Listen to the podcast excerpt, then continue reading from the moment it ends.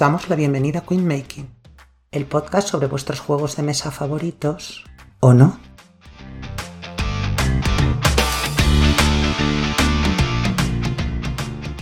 Comienza el programa número 13 de Queen Making y volvemos con muchas ganas después de este pequeño parón y que han surgido unos imprevistos de viaje, de virus, pero no virus de Trangeis. Así que. Así no te vas a ganar el cerdiconio, vea. No, bueno, precisamente el virus ha sido un virus malo eh, que ha pasado aquí, que nos ha arrasado, y por eso digo, como era un virus malo, no era el de Trangis. Pero el cerdiconio con no le veo. mecánicas De seducción. Mecánicas de seducción como el Turing Sex Machine, que es la nueva edición de Trangis. vaya, vaya errata más. Se Más habló un poco del, del Turing Sex Machine. sí. Ay, madre. Pero bueno, es muy, buen, muy buen juego. Así que bueno, vamos a hacer una excepción en este programa y es que como no hemos podido jugar todo, todos los que querríamos, por eso, por las enfermedades que nos han asolado, pues vamos a comentar un poco la, la antiludoteca. Pero no sin antes presentaros a nuestros integrantes de Queen Making. Eh, Jael, Hola. Para empezar bien los propósitos, eh, ha jugado tan poco en enero que no se acuerda ya de cómo se mueven los cubitos, Jael. Tengo un propósito de 15 por 5, que son 75, ¿no? Y llevo una partida. Así que 6 de febrero, que es en este momento en el de la Jael del presente, voy bien, voy bien. Seguro que pegas una carrerilla, no te preocupes. Os ato a la silla, no pasa nada. También tenemos a Iván, Buenas. que ahora, si le preguntas qué tal, qué le ha parecido un juego, te dice que ya lo oirás en el podcast de Queen Making. Claro, o sea, hay que hacer que la gente lo oiga, no, no vamos a decírselo así porque sí. Es, Ahí es gratis haciendo- igualmente, pero que lo oigan. El clickbait. Y luego el juego por el que le han preguntado lo pone el tercero para reseñar y nunca llegamos. También. Y nada, por último yo, que soy Bea, que pues por lo que sea, enero ha coincidido que es el mes para honrar a Bladas Battle, así que luego os reseño sus, unos dos de sus top, aunque bueno, todos los juegos de Blada son top.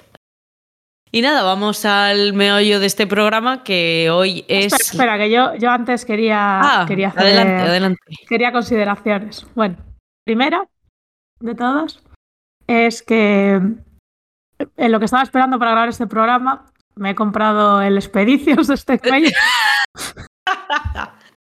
No se podía saber, ¿eh? No, era con, con los mechs de metal, es una cosa que nadie se podía imaginar, que no se veía venir para nada, pero Lleva dando la turra por Twitter tres o cuatro días. Yo pensaba que ya lo tenías. no, no, me estaba resistiendo, en plan, bueno, no sé qué hacer, me lo compro, espero, espero que lo saquen en castellano, ¿qué hago? Tal. Y he dicho, va, pero es que en castellano va a venir sin los mechs de metal. ¿Para qué cojones quiero los mechs de metal? Para nada, o sea, pero va a venir con el número de serie serigrafiado en la caja. A lo mejor Eh, también hay un besito de Stegmayer metido en un frasco para ti. Eso espero. O sea, si él supiera todo lo que yo le quiero, me lo mandaría. Sí.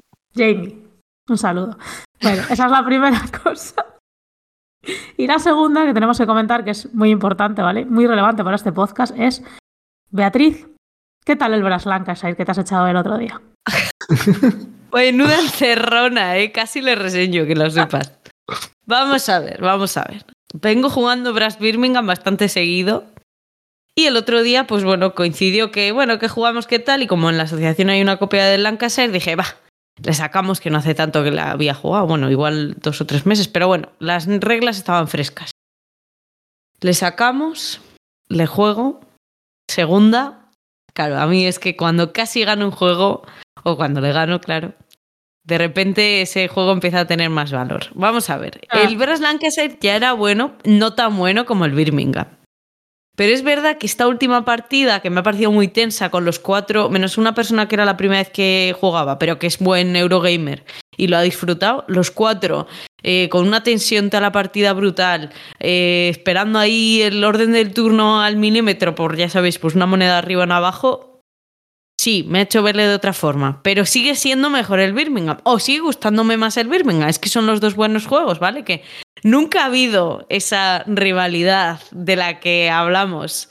Nunca. Siempre ha sido mejor el Birmingham y después el Lancashire. Sí, en realidad a los tres nos gustan los dos, pero, pero Sí. yo creo que cuando uno llega a una edad, que nosotros ya la tenemos, menos de lo que piensa Tavo, pero una edad, eh, pues eh, uno tiene que definirse por algo que no sea su casa de Harry Potter, que ya no es hora. Entonces, el que Bras le gusta más está bien. De hecho, como muchas cosas en la vida, no hay por qué elegir entre dos. Puedes decir, esto me gusta más el 60 y esto me gusta más el 40%, que es lo que me pasa a mí ahora con los Brass, pero me gusta el Birmingham, vamos. Bien, bien, pero está bien que vayas acercándote a la verdad por este camino. No, eso Muy bien. ya creo que esto es... eh, la verdad a la que tú quieres que me acerque es esta. Y no se va a ir más lejos ya. Ya, ya habéis visto ya por qué he puesto en el 10x10 el Lancashire en vez del Birmingham, porque es más Porque fácil de está en la jugarlo. asociación. Es más fácil que surja, pues eso. Pero a partir de ahora, si ese es el problema, le voy a meter en el coche, aunque coja sol y aunque coja frío, pero ese Birmingham se juega, que yo también le tengo en el 10 por 10. Bueno, yo tengo los dos. Sí, ¿Te lo he eh, eh, me he acordado de ti por eso, digo, le tiene Jael en los dos, independientemente, tengo o bueno, sí, claro, es que tienes Separados, hecho... sí, sí. O sea, Pero 5 a 1, 5 cinco. al otro. Claro. Así que ya está. Si es que es mucho mejor ser salomónico. bueno, eso era, eran dos temas importantes que creo que teníamos que tratar en, en este principio de, de programa. Sí, a pillar a traición. Esto no estaba ni avisado ni nada, ¿eh? No, claro, claro, si no, qué gracia tenía. Ah, pues mira, te voy a pillar yo a traición a ti porque veo que no lo vamos a reseñar. ¿Qué tal el Great Western Trail Argentina? Has dicho que no querías que lo reseñara, ¿eh? No, no, La he misma- dicho que veo que no está en lo que vas a reseñar. ¿Y qué tal? La, Solo. la Solo misma mierda que opinión. el Great Western Train normal. Quiero decir, no, o sea, O sea, yo sé lo que no te ha faltado. Te ha faltado ¿Qué? que en ¿Un el? Great, en el Great Western Trail eh, normal, que hay unas vaquitas moradas, que son las Milka. Seguramente. No, a ver, eh, es cierto, diré en defensa del juego que el viernes tenía una migraña del carajo, ¿vale? Sí, es verdad que además le jugamos a última hora y es un juego denso y largo. No, y la bueno, primera además- partida, uff. Además, luego cuando llegué a casa estaba enferma hard. Entonces, bueno, que eso no es culpa del juego exactamente. Y cuando jugué al normal me dormí en las reglas y me las tuvieron que volver a explicar. O sea que ha sido un juego que me ha pillado mal las dos veces que lo he jugado. Y jugó Pero justo no- después del Galleries, por cierto. Sí, pero que Por es eso.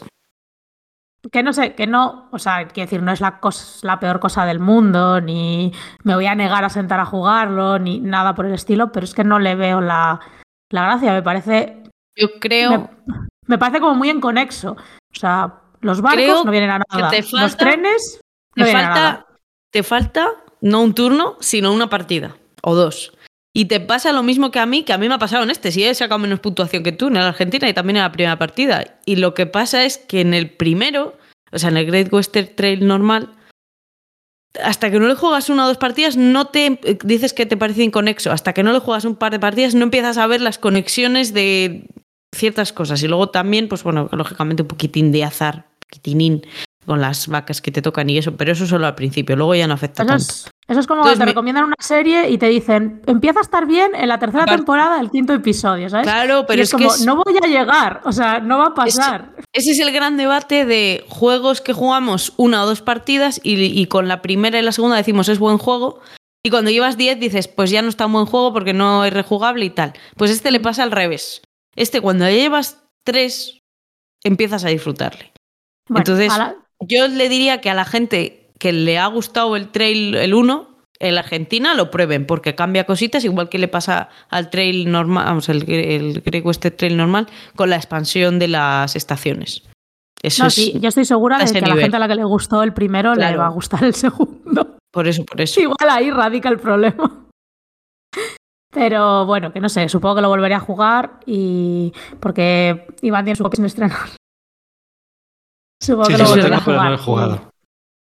Y eso, y, y ya os diré, vaya. Quiero decir, tampoco lo he querido reseñar porque, bueno, así igual no era el momento pletórico para, para el juego y no quiero tampoco tal. Pero, pero bueno, que no sé. Dentro Bueno, de pero que no como creo primera opinión es totalmente válida. Eso es lo que te Sí, sí. ha surgido y ya está, está bien. que sí, pero que aunque le juegue más partidas, no creo que me vaya a flipar. Que no digo que no tal, pero que no creo que me vaya a flipar. Porque lo veo eso, lo veo inconexo, tampoco le veo como especial encanto para que sea una cosa tan venerada. Y, y eso, y bueno, pues tengo 75 partidas que jugar a otros euros este año. Para empezar. Eso para empezar. Pero bueno, que si lo vuelvo a jugar, pues lo volvemos a, a comentar, a ver qué opino. Vale. Yo ya te digo que yo lógicamente le tengo que volver a jugar porque fue una estampadita de, de partida por mi parte también. Pero, pero bueno, le veo, le veo futuro. Ahora, es más largo yo creo que el primero, pero bueno.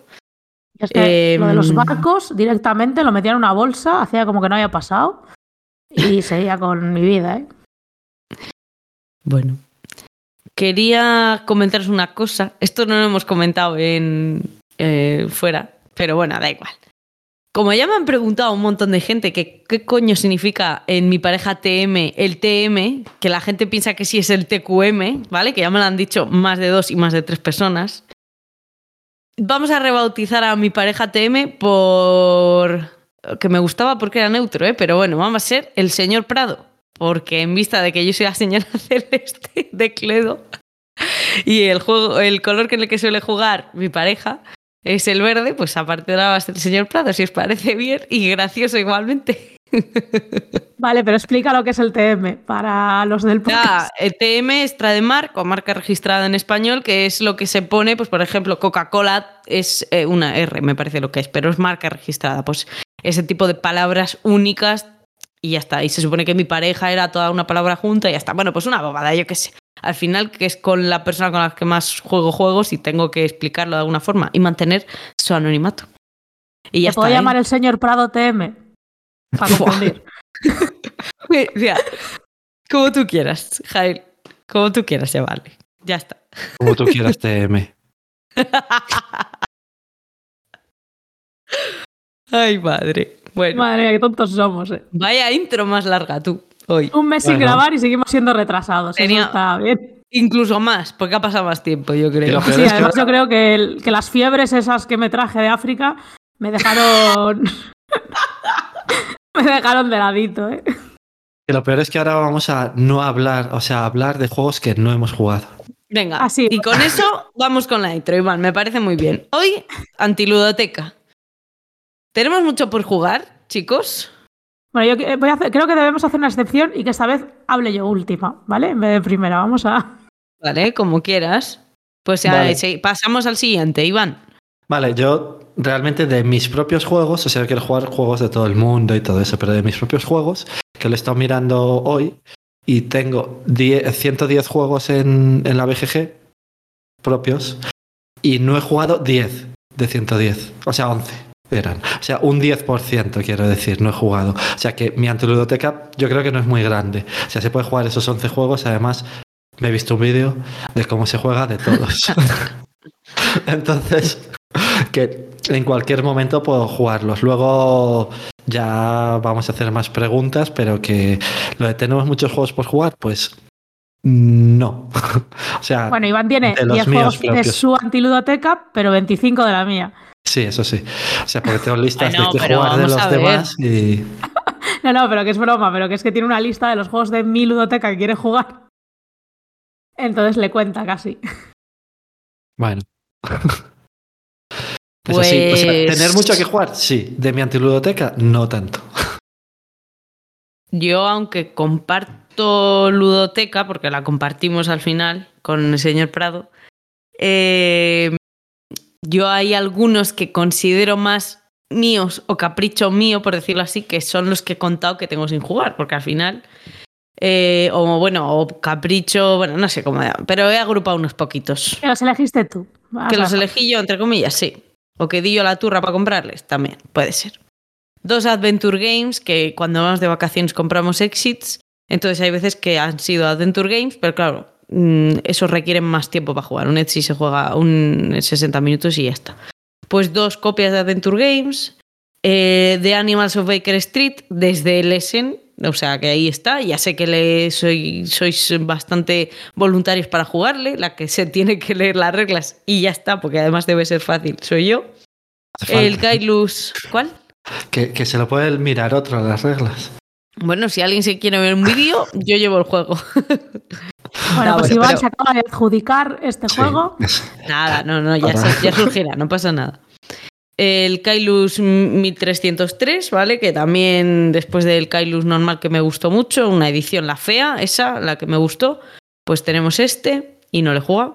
El Flower, que el señor Prado sí que la juega en solitario, es un euro bast- medio, bastante asequible, que Jael creo que también le quiere jugar, Iván yo me imagino que si le llevo también le juegue. sí. ¿Qué pasa? Que, bueno, pues eso, que tiene que coincidir, que repasillo las reglas y meterle en la mochila para llevarla a la asociación.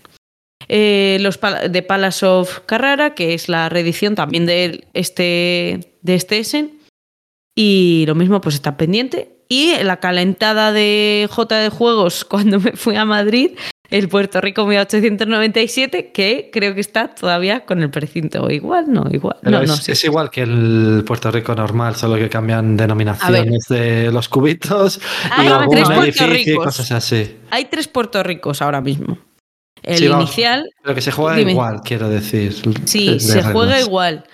Creo que ya lo Más comenté cuando dije que la había comprado. Aparte de cambiar el arte, que es muchísimo más bonito, cambiar, pues eso, que no son esclavos, sino que son ayudantes, trabajadores, no lo sé, no recuerdo. Eh, cambia alguna regla, pero alguna cosita referente a los edificios, ¿vale? O sea, muy poco, muy poca cosa. En general, efectivamente, sigue siendo el mismo juego. Pero no lo sé porque no lo he jugado todavía. Y esta es mi lista de antiludoteca. Yo no voy a tener más que comentar. Ya las que tengo que comentar son cosas de genéricas de la ludoteca que bueno, vamos a ir poco a poco. Que yo no he dicho mis juegos que están en la ludoteca. Por eso, decir, no sé si les quieres son decir muchos. ahora, más adelante. Les digo ahora y ya está. O sea, Vale, mis como tú juegos son el 1830, que es el 18XX, que no le he jugado porque hay que encontrar el momento oportuno para jugarlo. Eh, después, eh, el Alquimista no he jugado mi copia, aunque sí que he jugado más veces, entonces no sé si cuenta. No, hombre, Eh, antiludoteca yo creo que es que no hayas jugado ese Ya, ya, juego. ya lo sé. ¿no? Eh, No sé. después, espera un momento, tengo un juego que se llama. Eh, espera, es que estoy aplicando los filtros porque me acaba de salir todo en vez de eso los que tengo. Vale. El 75 Nom Street, que es un juego de Zacatrus, que me regalaron al comprar otro juego. Entonces no lo he jugado porque es que no me interesa tampoco. Pero es uno que tengo y que eso. O sea, no me interesa porque no sé de qué va y por lo que he visto de las reglas, que he mirado cómo se juega. Pues no es eso. Después, eh, la aventura Z Héroes, que lo tengo y no lo he jugado porque es más que nada para jugar en solitario dos personas y no me he puesto a jugarlo, pero... Y que seguramente sea con lo que te regalaron el 75 Nome Street. Eh, y otra cosa, pero eso, que voy a decir luego, que lo compré allí. Uno que se llama Blast, que es de dos jugadores de cartas que es chorra. Eh, tampoco he probado, o sea, no he jugado mío. Eh, es que estoy mirando la lista de la BGG en vez de tenerlo apuntado, porque sí. Míralo en Pues sí, Vegestats, sí. desgraciado. Ya, también. Eh, Lisboa es el único la cerda que no he jugado que tengo, que no le he jugado todavía, por lo mismo, que tienes que encontrar gente y vale, que sí, que se puede jugar, pero que, que da más pereza, pero que sí, que lo probaré. Después, eh, así que eso es que no, no hay tanto. El Sanctum, que lo, lo cambiaron a Maztrade y todavía no he jugado, que dicen que juegas dos partidas o tres y te cansas de él, pero que lo quería probar antes de venderlo, cambiarlo, lo que sea, pero eso, no lo he jugado todavía. Después, el Skytopia no lo he jugado todavía, y, pero sé cómo se juega también, o sea, lo he mirado. Eh, mi Turing Machine tampoco lo he jugado, pero sí he jugado. ¿Sex Turing Machine o Turing Machine? O sea, Turing Sex Machine. Pero y luego ya no tengo más. O sea, es eso, que no tengo tantos y algunos he jugado de, de otras personas y todo eso. O sea, que no haya jugado con lo mío es que son menos de 10. O sea, que no he jugado cualquier copia. Bueno, y Vale. ahora que hable Jael sobre los juegos Eso que es. tiene. Ya por último, un redoble de tambores, Jael, que se ha querido Sí, dejar sí. para la última porque. Sí. Bueno, yo tengo una tercera parte de la ludoteca sin jugar. Hostias. O tienes tres juegos o. Eh, tengo 150 juegos, de los cuales no he jugado 49. Aún unos pocos. Sí, y además no sé jugar a ninguno. o sea que, que es el motivo principal por el que no he jugado a los juegos, porque no he aprendido a jugar y, y me da mucha pereza. Es y así. que Iván no se ha visto un vídeo. Efectivamente, si Iván se viera un vídeo de esos 49, ¿eh? O sea, si Iván se viera un vídeo, pues la ludo- antiludoteca se luciría. Eh, bueno, ¿es la mayor antiludoteca que he tenido? Para nada. O sea, he tenido una antiludoteca de más de 140 juegos en algún momento de mi vida.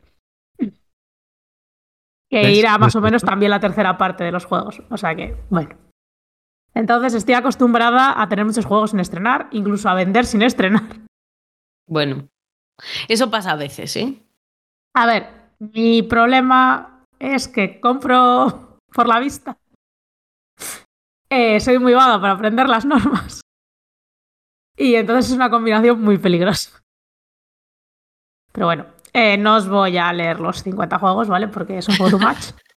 Y los más reseñables o los que más ganas tengas o. Sí, os cuento, o sea, os cuento un poco eso y luego os cuento alguna cosa de ellos cuando vayamos y tal. Pues por ejemplo, mira, no he estrenado, no he jugado nunca al Argente Consortium, que ese aprendí a jugar eh, con toda mi emoción, pero era, creo que era, la- creo que era cuando estábamos en cuarentena.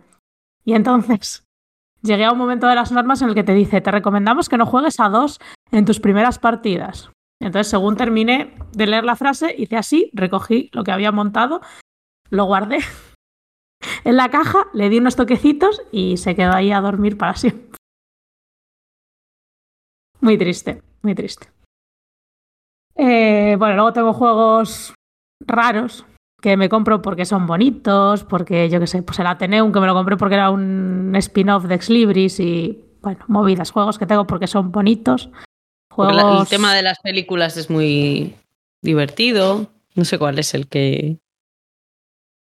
tema de las películas. Uno de películas, Screen, no sé qué, puede ser que es el una. cámara roll tiene. El cámara- Ah, el Roll, roll, por ejemplo, no sé sí, si va de películas, ni siquiera sé de qué va. ¿eh? Sí, sí, pues ese, o sea, ese tiene muy buena pinta, pero ahí está, guardado en el armario, viendo la Yo vida he visto pasar. cómo se juega ese.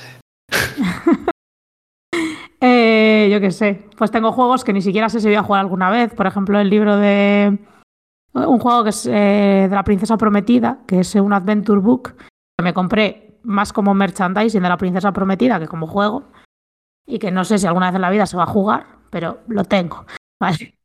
Eh, yo qué sé, pues hay otros juegos que sí que tengo más sueños y esperanzas con que vayan a salir. Pero bueno, hay juegos que yo qué sé. Otros que me duelen, ¿sabes? Por ejemplo, yo qué sé, el Honey Booth, pues me lo compré con toda mi ilusión. Porque decían que estaba muy bien, como euro económico, que era, y además es muy cookie, es de abejitas y tal, y al final lo va a sacar maldito en español, y el mío va a estar en la caja viendo la vida pasar. Además es muy cookie. Y luego tengo los que son de estos de que se juegan una vez. Eh, como, bueno, tengo las tres, es que en la antiludoteca tengo las tres cajas nuevas de Crónicas del Crimen. Tengo en los Escape, el Escape Tales, el último, el que es de Chulu, que no lo he jugado. Bueno, movidas así que esas me da igual porque las voy a jugar una vez y, van a pasar la mejor vida.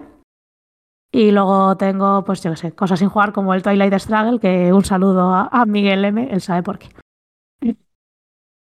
Y nada, eh, bueno, no os voy a leer.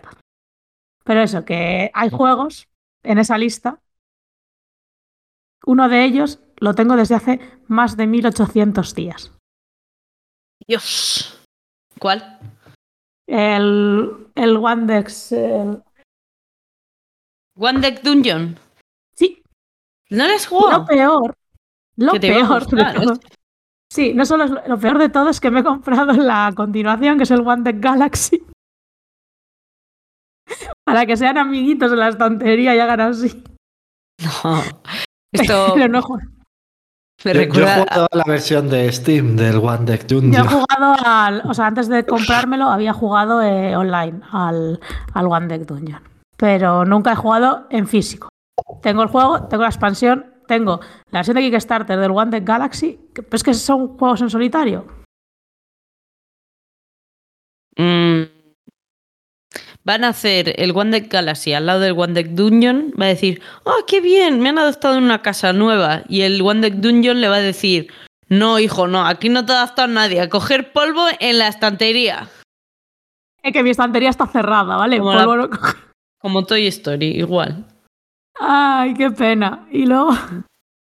Que igual, ese igual sale esta semana, ¿vale?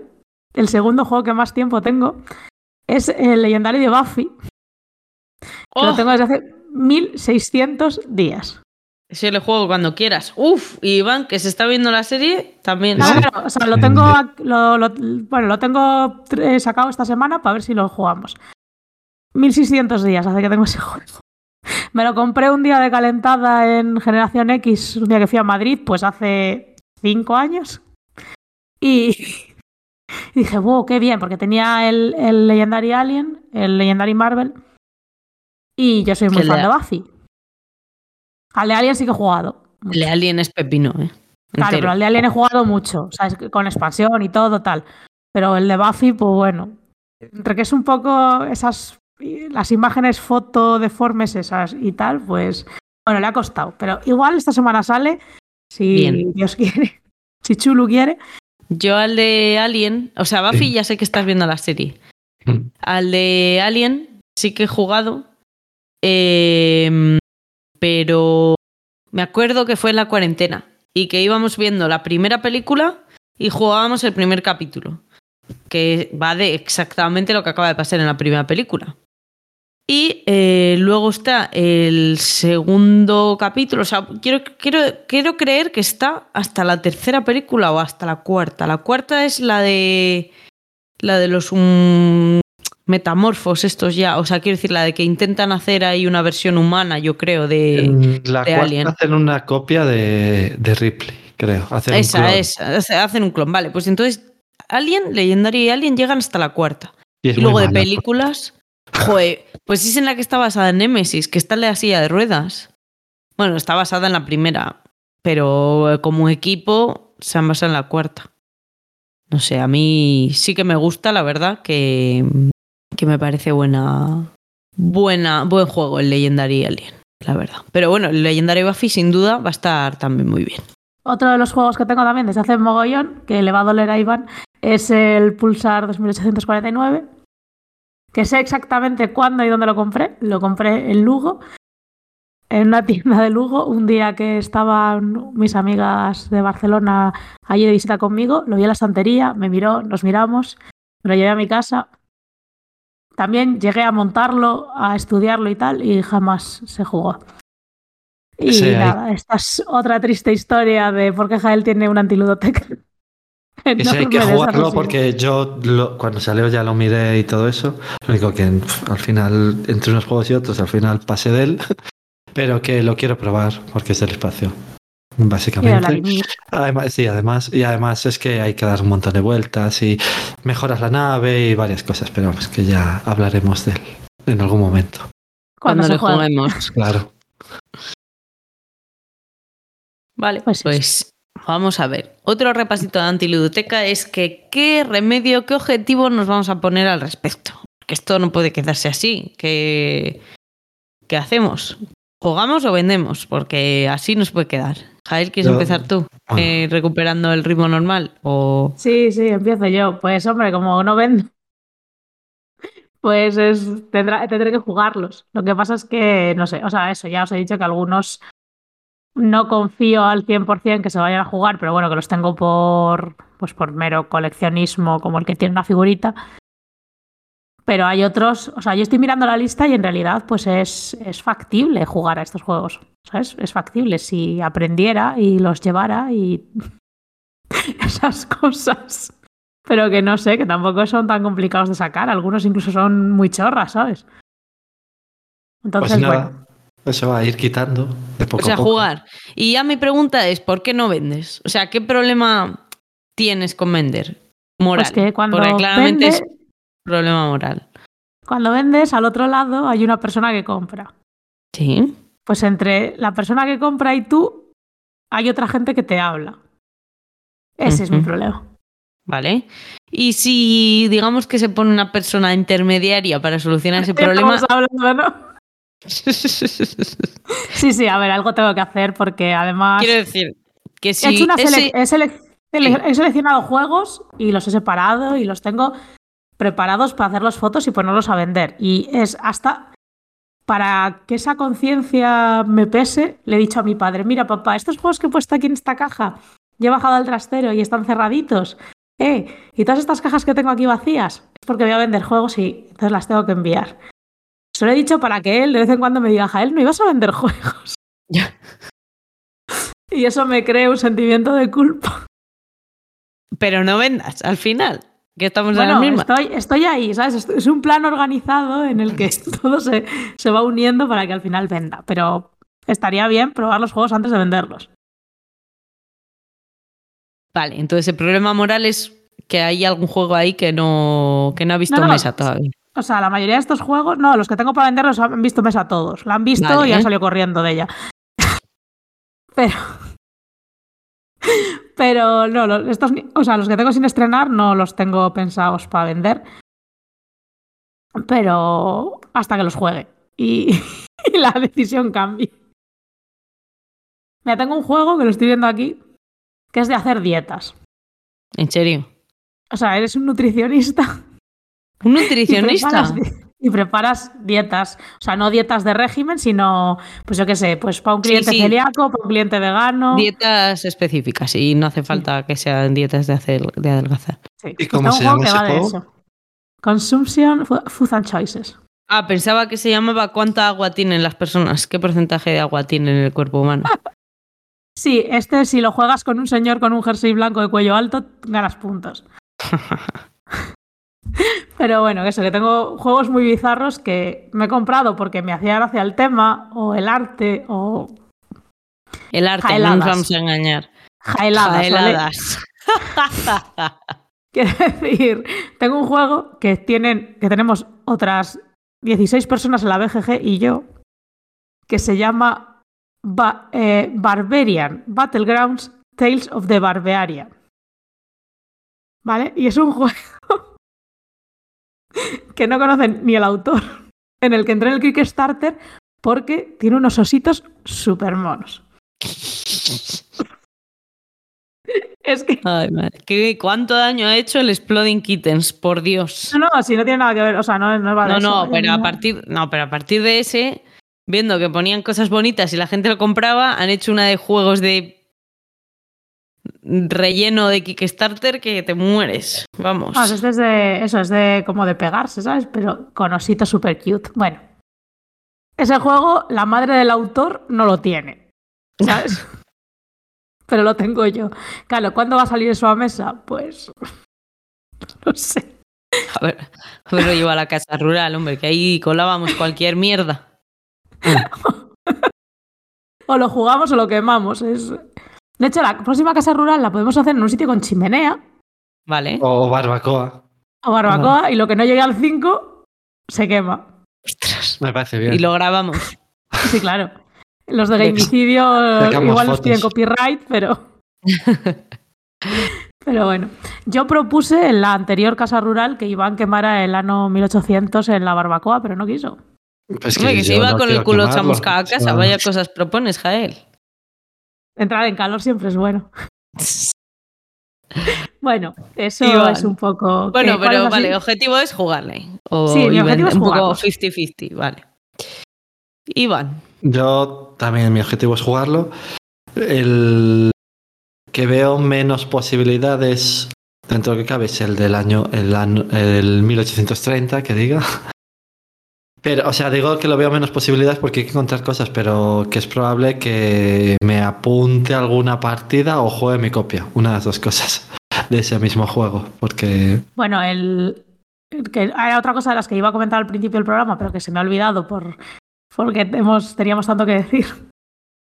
Y es que en, en mayo Iván y yo vamos a las levantadas y Bea y yo vamos al campamento Barton. Entonces eh, es probable que Iván ahí se meta en una partida del 1830, ¿no? Sí, por eso que Porque estoy ya he visto víctimas. una, porque hay gente apuntada a una partida. Entonces a lo mejor juego, aunque a lo mejor no juego mi copia. Entonces, Aunque no juegues tu copia, vale. Ya. Cuenta, Vale. exacto. eso, después el Great Trail Argentina lo voy a jugar seguro, el Concil of Sadus lo voy a jugar seguro. Eso el no que no has voy a- dicho antes. Sí, por eso que ya les he dicho, pero que les voy a jugar seguro. El que no jugaré es el 75 Nome Street este. Si puedo venderlo, lo vendo. Si no, lo regalo en alguna venta o alguna cosa por el estilo, si me puedo vender. Y el resto, pues les iré jugando poco a poco porque tampoco son muchos y les he comprado para jugarlos. O sea, quiero decir que eso. Que Y si no, es que yo no los he comprado para jugarlos. Bueno. Eso, el Turing Machine lo voy a jugar, eso que es lo mismo. El, el Lisboa le voy a jugar, o sea, el Fog of Love le voy a jugar. O Se sea que, jugar. que voy a jugar todos, quitando a lo mejor el de los gnomos. Y yo creo que el 1830, aunque, incluso aunque no jugara en esa partida, le iba a jugar igualmente, seguro. Aunque le tengo desde hace bastante y no le he jugado. A ver, ¿cuánta gente necesitas para jugar a eso? No, con, o sea, a lo mejor creo que son 5 o 6, 4 o 5 pone, sí. Bueno, yo juego, ya solo necesitas cuatro. Ya, Venga. eh. Yo me dejo engañar también. Puede durar 8 horas la partida, ¿eh? Ya no me dejo engañar tanto. O sea, Ya 8 sabía no, yo que esa iba a ser la 6 respuesta. horas, quiero decir. O sea, el mínimo es que puede jugar o 6 o 3 horas. Porque ¿Hay si se cerveza? puede- Se puede que haya. Si se acaba negociable. a las 3 A horas, partir de la tercera hora, si no hay cerveza, yo me piro. si uno quiebra a las 3 horas, se acaba la partida. Y si nadie quiebra a las 3 horas, se sigue jugando hasta que se acabe el dinero. Ya quebro yo piernas a las tres horas, no pasa nada. Ah, El Y le es- el dinero a la gente para que se acabe la partida. bueno, que yo no- me, me he apuntado a una partida de gira y stand en el campamento Barton que me han amenazado que va a ser entre 6 y 10 horas, así que esto Bueno. Cuando estemos más cerca de la fecha hacemos repaso, pero, pero sí, Sí. ahí, ahí hay promesas que yo no sé si se van a cumplir. Yo no me he apuntado por eso. por eso Bueno, yo que- me apunto porque me va el barro, ¿sabes? Perdona, que pienso jugar todo lo que eso más o menos, quitando el, el de los gnomos. Bueno, Ese ahora, además de los de. Trangis, nos van a quemar los de Zacatru, ¿sabes? Pero Eh, vamos a ver. Esto es la guerra. Aquí hay juegos, no amigos. Ya está. Tú, vamos a ver. Aquí el Queen Making, aunque es el nombre del programa, no se hace. Si hay que ganar a alguien, se gana. Y ya está. Un día podemos hablar de los juegos que queremos vender, porque creemos que son malos. Así nos cogen manía más gente. yo ¿Vale? ni siquiera, los que quiero vender ni siquiera es porque crea que sean. Bueno, el Mortum sí. Uf. Pero ¿Qué, qué tal os lleváis con los de Mercurio? Es que tengo aquí el Lama que le quiero vender. Ay, pues bueno, es que el lama sin expansión alcohólica no sé yo, ¿eh? Claro, sí, de hecho se ha jugado más de lo que yo pensaba, porque siempre que ha habido expansión alcohólica le he llevado. Pero, pero no, no, no. Bueno, seguimos, eh, seguimos. que si ¿Y no- tú Sí, ve a Iván, sí, jugar, esto, ¿no? vender? Vamos a ver, yo de lo que hay aquí es que quiero jugarlo. No es que quiero objetivo venderlo. respecto a eso. Entonces, ¿qué objetivo? Pues mira, este viernes, venga. No, es que yo sé que algún día, Jael, cuando acabamos para tomar café, es buen día a lo mejor para jugar el Animals of Baker Street. Sí. Porque a dos va, en teoría va bien. Y como es de Sherlock Holmes y tal, y lo podemos, es en inglés, lo podemos leer las dos tranquilamente y no hay. Entonces, ese le tacho para jugarle contigo. Así, una Guay. tarde. En vez de café, quedamos en la asociación y ya está. O quedamos con café en la asociación. El Flower, este viernes le llevo, venga, ya está. Ya has visto cómo pongo los objetivos yo, ¿no? Viernes. ¿Qué día es el viernes? 10, ¿no? Vale. Sí. El Palace of Carrara, yo creo que algo más de preparación. Puerto Rico, algo más de preparación. Pero bueno, para otro viernes, otro viernes. Y un Adventure Games, pues mira, hoy no, mañana editaré el programa. Mañana. Mañana es que me tiene que dar tiempo después de editar el programa. Y venga, una Adventure Games, una, como son tres sesiones de tres, a no ser que haya cambiado, tres sesiones de 30 minutos, creo. Pues un. No, son de 60 minutos, por eso es más largo. Venga, una Adventure Games mañana. Ah, ostras, se me ha olvidado que tengo a más antiludoteca. Eh, lo que pasa es que es la mitad de juego sin jugar. El. lo diré, el Micro Macro Creme City, el segundo, que ahora no me acuerdo cómo se llama, lo diré, no lo diré, el verde, da igual. El verde tengo jugada a la mitad, así que ese también, mira, pues Eso igual no mañana... antiludoteca. antiludoteca, puedes jugar una partida. Y no es Aunque no antiludoteca hayas ya. terminado. No, vale, bueno, pues entonces Adventure Games mañana. Vale, ya está, yo ya he adjudicado cositas. Vale, pues muy bien. Pues, Es- Ah, y el Kailus también, otro bien. yo os llevaré el de hacer dietas. Venga. Vale, eso Es un poco encaja con la siguiente pregunta, que es que qué juegos tenemos más ganas de sacar. Vea, ya lo ha dicho. O sea, Ah, va a sacar bueno. esos que ha dicho, pues a lo mejor tiene más que, ganas otros. no, en verdad es es toda no. la antiludoteca, entonces a ver qué, qué dice Jael, a ver, qué juegos Vale, tienes pues más yo a ver, que tenga más ganas de sacar. Pues mira, el Pulsar, el, el Honeybooth, ah, el Origins, el Radlands, que también creo que saldrá pronto, el Skate Summer, pobrecito mío, que han hablado también de él y está ahí tan triste. El Unicorn Fever, que lo tengo pintado, ¿sabes? O sea, mi motivo principal para quererlo sacar es que lo he pintado. Yo, con estas manitas de, Sí. de cerdo que tengo. Sí. Hostia. Entonces, Pues vale, son seis hombre. unicornios y solo hay que pintarlos de dos colores. Pero los he pintado yo, con estas manitas de cerdo. Así que lo vais a jugar. Yo lo juego. Y nada, básicamente, esos yo creo que son así más o menos los primeros que me gustaría sacar. Luego, pues saldrá lo que salga. Yo. O sea, sí quiero probar el Grey West Trail en la Argentina. Pero el que sí que quiero probar seguro, o sea, no voy a no probarlo, es el Lisboa. O sea, el Lisboa lo, lo voy a jugar seguro. Que eso ya me mira más de una de reglas y todo eso. Lo único es que lo miro hasta que me ponga a jugarlo ya se me ha vuelto a olvidar. Pero. Pero bueno, que diría que es el Lisboa. El, eso. También el Sky Mines lo quiero probar por ser el único. Les digo el Skytopia. Ah, digo, pues si el Skyman Eh, ya. No, no, que, que es, que es el único de, de Ivan Lassing que no he jugado. Y eso, ya que lo tengo, y eso sí, ya mira cómo se juega, es un juego muy sencillo. Y yo creo que sí que lo voy a jugar, y lo mismo esta semana también. Cada vez que alguien dice, cada vez que habla de Ivan Lassin en este podcast, Dios mata a un gatito, yo creo. Sí, sí, sí, sí, sí. Y, Que no es que a mí me importe mucho, pero.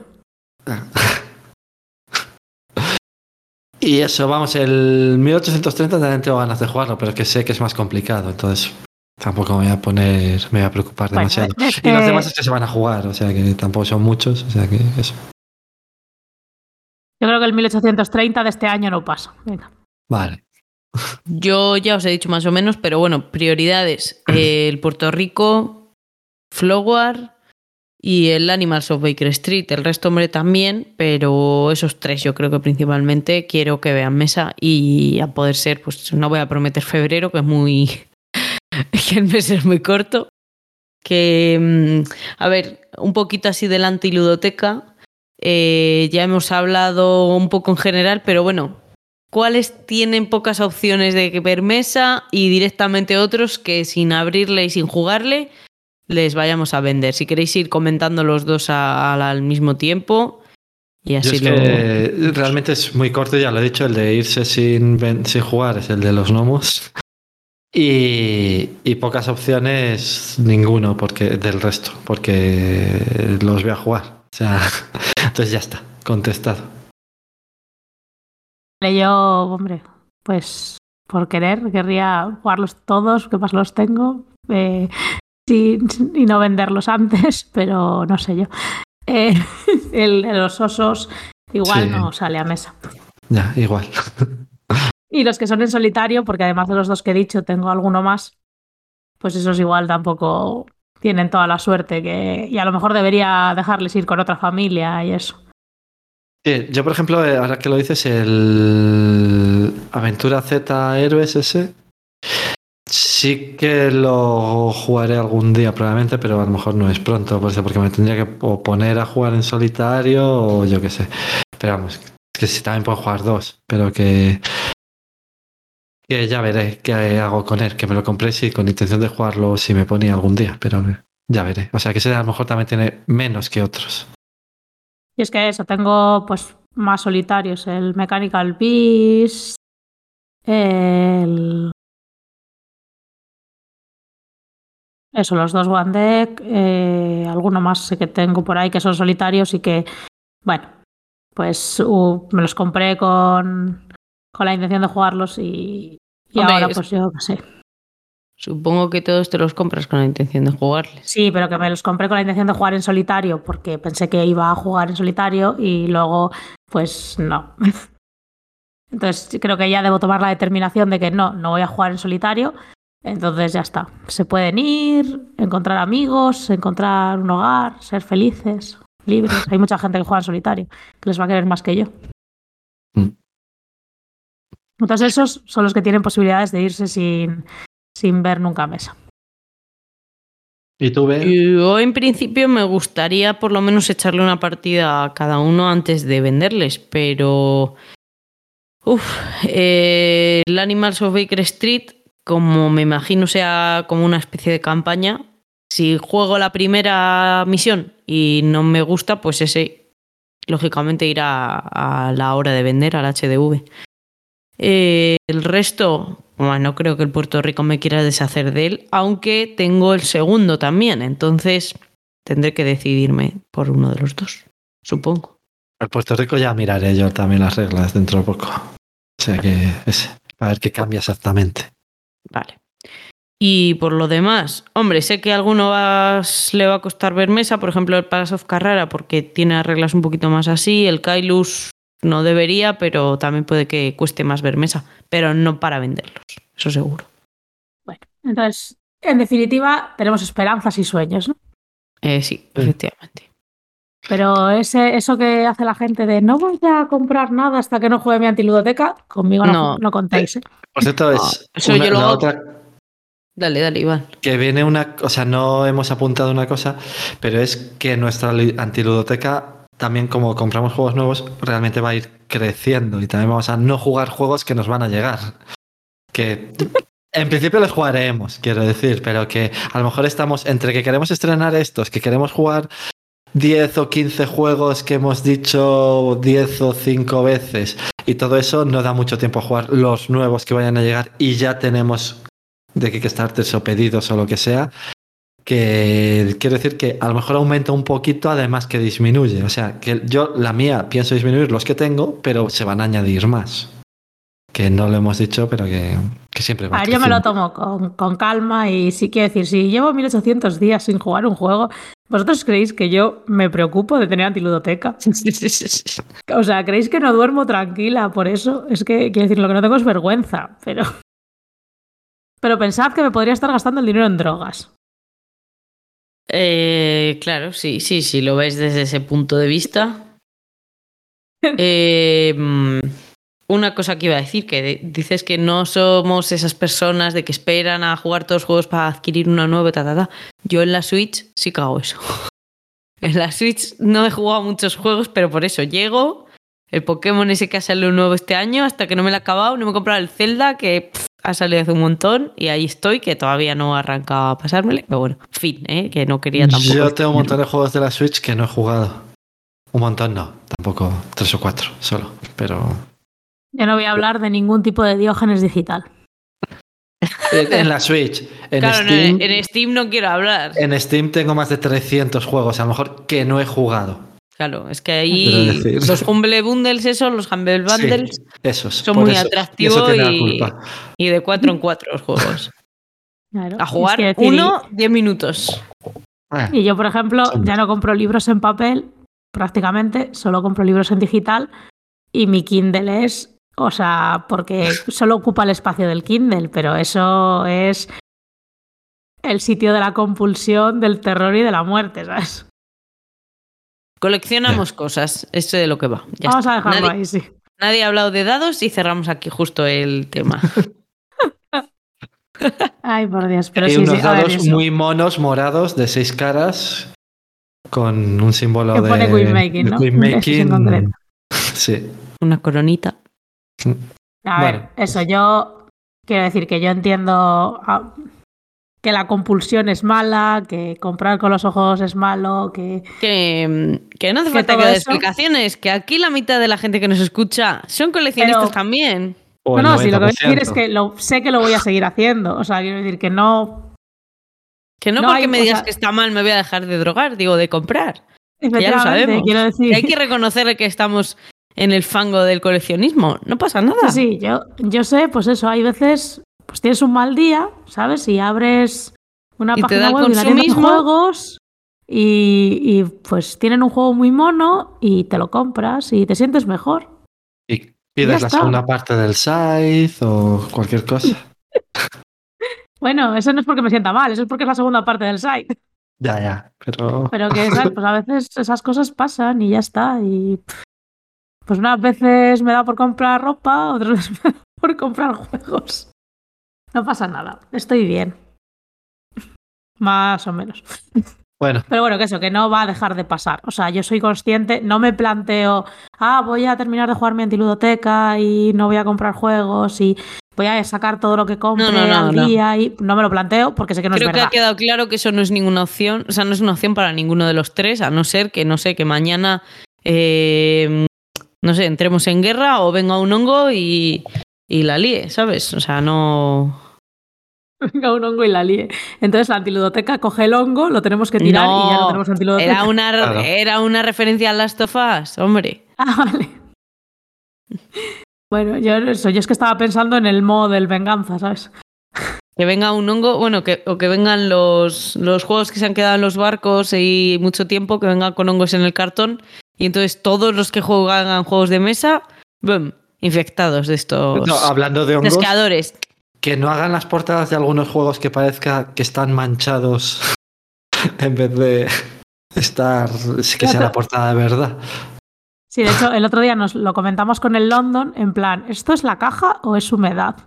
Y en un, un grupo, que ahora no me acuerdo cuál es, les pasaba lo mismo con el Panam, que estaban preguntando, ¿pero esto es así o es que mi juego está mal? ¿Sabes? Y era como, no, no, es así, todos están así. Pues... eh, Yo los tengo todos con los bolsitas antihumedad y eso, y... Pero, pero bueno, el hongo, el hongo acecha en, en cualquier momento. El hongo asesino. Bueno, ya pasamos a la Es el sonido de los chasqueadores, ¿eh? por si acaso alguien no ha visto la serie. Pasamos a la siguiente sección. Sí. Y ya, después de un mes sin hacer esta sección, volvemos con la sección clásica de Queen Making, que es Me falta un turno. Y vamos a empezar reseñando, pues un poco la verdad, lo que nos dé tiempo, porque vamos, como siempre, ya nos hemos comido medio programa con el primer tema. Pero bueno, bien, vamos, vamos a ello. Y va a empezar Jael con un juego Pues que voy ha jugado esta con- semana, creo. Sí. Sí, he jugado esta semana. eh, que se llama Marvel Dice Throne, que es de 2022 y que es la versión con licencia de Marvel de Throne. Sorpresa. Para sorpresa de nadie. Yo tuve el cofre de, de la segunda temporada de, de Dice Throne, que, era, que venían ocho personajes ya. Y tuve ese y lo jugué bastante. Y este es lo mismo, pero con personajes de Marvel. Que decir que cada. A ver, cuento un poco. Es un juego de enfrentamiento que yo. Bueno, el otro día fue la primera vez que lo jugué uno contra uno. Siempre lo había jugado free for all. Todos contra todos. Y, pero bueno, que aquí en España, que ha salido este año el Dice Throne normal, lo están vendiendo en cajas de uno contra uno. Lo están vendiendo como si. Más como un juego de enfrentamiento eh, de tú a tú, vaya, un poco en la línea de un matchez o de esas cosas. Pero yo, como tenía el cofre con ocho personajes y tal, que se puede jugar hasta seis, pues lo he jugado siempre eso, con mucha gente hasta, hasta ahora. Y, eso es un juego de enfrentamientos, cada, bueno, totalmente asimétrico, cada personaje tiene unas habilidades, tiene unas fichas que hacen unos efectos sobre los demás personajes o sobre sí mismo, y tienes cinco dados. Y básicamente lo que haces es tirar tus cinco dados y con la combinación que consigues de tres tiradas con esos dados, haces un efecto. Y el efecto pues puede ser variado, puede ser dar una hostia como un pan, o puede ser eh, ponerle a alguien una ficha que le va quitando vida, o puede ser, bueno, mil cosas muy dependiendo del tipo de personaje que tengas. Hay personajes, por ejemplo, yo con el que jugué el otro día, que era la viuda negra, que lo que hace es buscar en su mazo mejoras para su ficha de personaje para que las tiradas de dados sean mejores desde, desde más pequeñas, cosas así. O sea, cada uno de los personajes, tanto del Dice Throne normal como del Marvel Dice Throne, tienen habilidades totalmente distintas. Entonces, la mecánica del juego es muy sencilla, que es eh, conseguir un punto de, de combate, robar una carta, tirar tus dados y elegir qué haces con ellos. Que la persona a la que has atacado se defienda tirando sus dados y así hasta que mm, todo el menos uno mueren. Pero lo complicado o lo distinto o tal está en las habilidades de cada uno de los personajes. Y ya está. Esta versión, pues son personajes de Marvel, porque todo con licencia se vende mejor. Y, y eso. Y bueno. eh, juega contra Doctor Extraño. Y el de Doctor Extraño sí que tenía un poco más de gracia. De parecido con el personaje, digamos. Que es porque la, la viuda negra, vale, es espía, pero se espiaba a sí misma. ¿sabes? Porque lo que hace es buscar constantemente en su mazo cosas. Entonces es. Quiere decir que si buscara en el del otro o le robara cartas o algo así, pues bueno, para mí tendría un poco más de sentido que, que lo que hace, que al final parece que más que espía es archivera. Pero bueno, que está, que está guay. Eso tengo. De los de. Bueno, de Marvel han salido ocho personajes.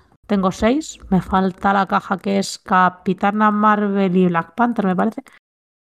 Y tengo Viuda Negra, eh, Doctor Extraño, Loki, Thor, eh, Spider-Man. Scarlet Witch y Spider-Man, que es Miles Morales.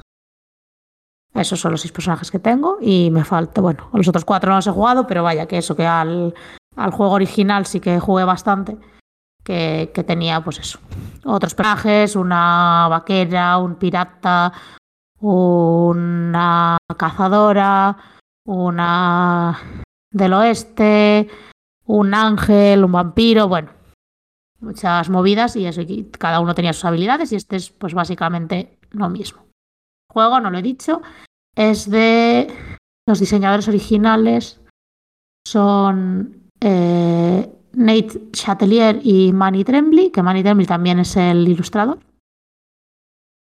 Y, y en este nuevo también es diseñador Gavin Brown, que es uno de los ilustradores también. Bueno, ellos lo guisan, ellos lo comen.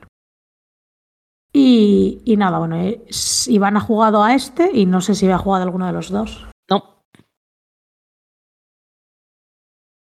Iván, ¿qué te pareció? Resumen.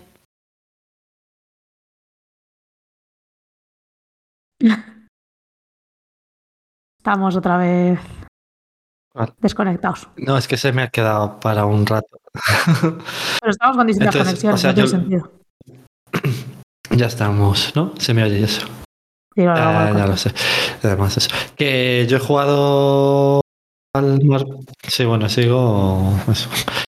Que he jugado al Marvel Drive y me gustó. Vale.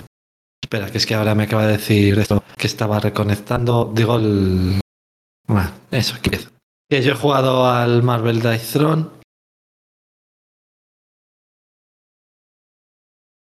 Extraño, tenía mecánicas de ver en el futuro, de vu, hacer cálculos. Además, tenía un libro de hechizos que ibas preparando y después podías lanzar. Pero este no mejoraba casi sus habilidades, o sea, no había cartas de mejora de habilidades. Lo único eso, que sí que tenía los hechizos y es lo mismo, tirabas los dados y con algunas habilidades lanzabas hechizos, con otras los preparabas y con otras pegabas directamente al rival o te ibas poniendo tokens para hacer que puedas tirar más tiradas de las que podías tirar normalmente o tenías muchas cartas para hacer que tú tiras que tú cambiaras algún dado o lo cambiara el otro personaje o tenías también otro token de hacer que el otro no pudiera tener personajes porque se supone que le retenía la banda mágica que tienes y después la defensa la hacías con la capa, por ejemplo. Entonces sí que si has visto, leído o cualquier cosa de Marvel, pues sí que te recordaba un poco a al Doctor Extraño. Entonces por eso sí que quiero probar otros personajes. Y eso, no sé yo, eso, yo no he jugado a más de dos jugadores.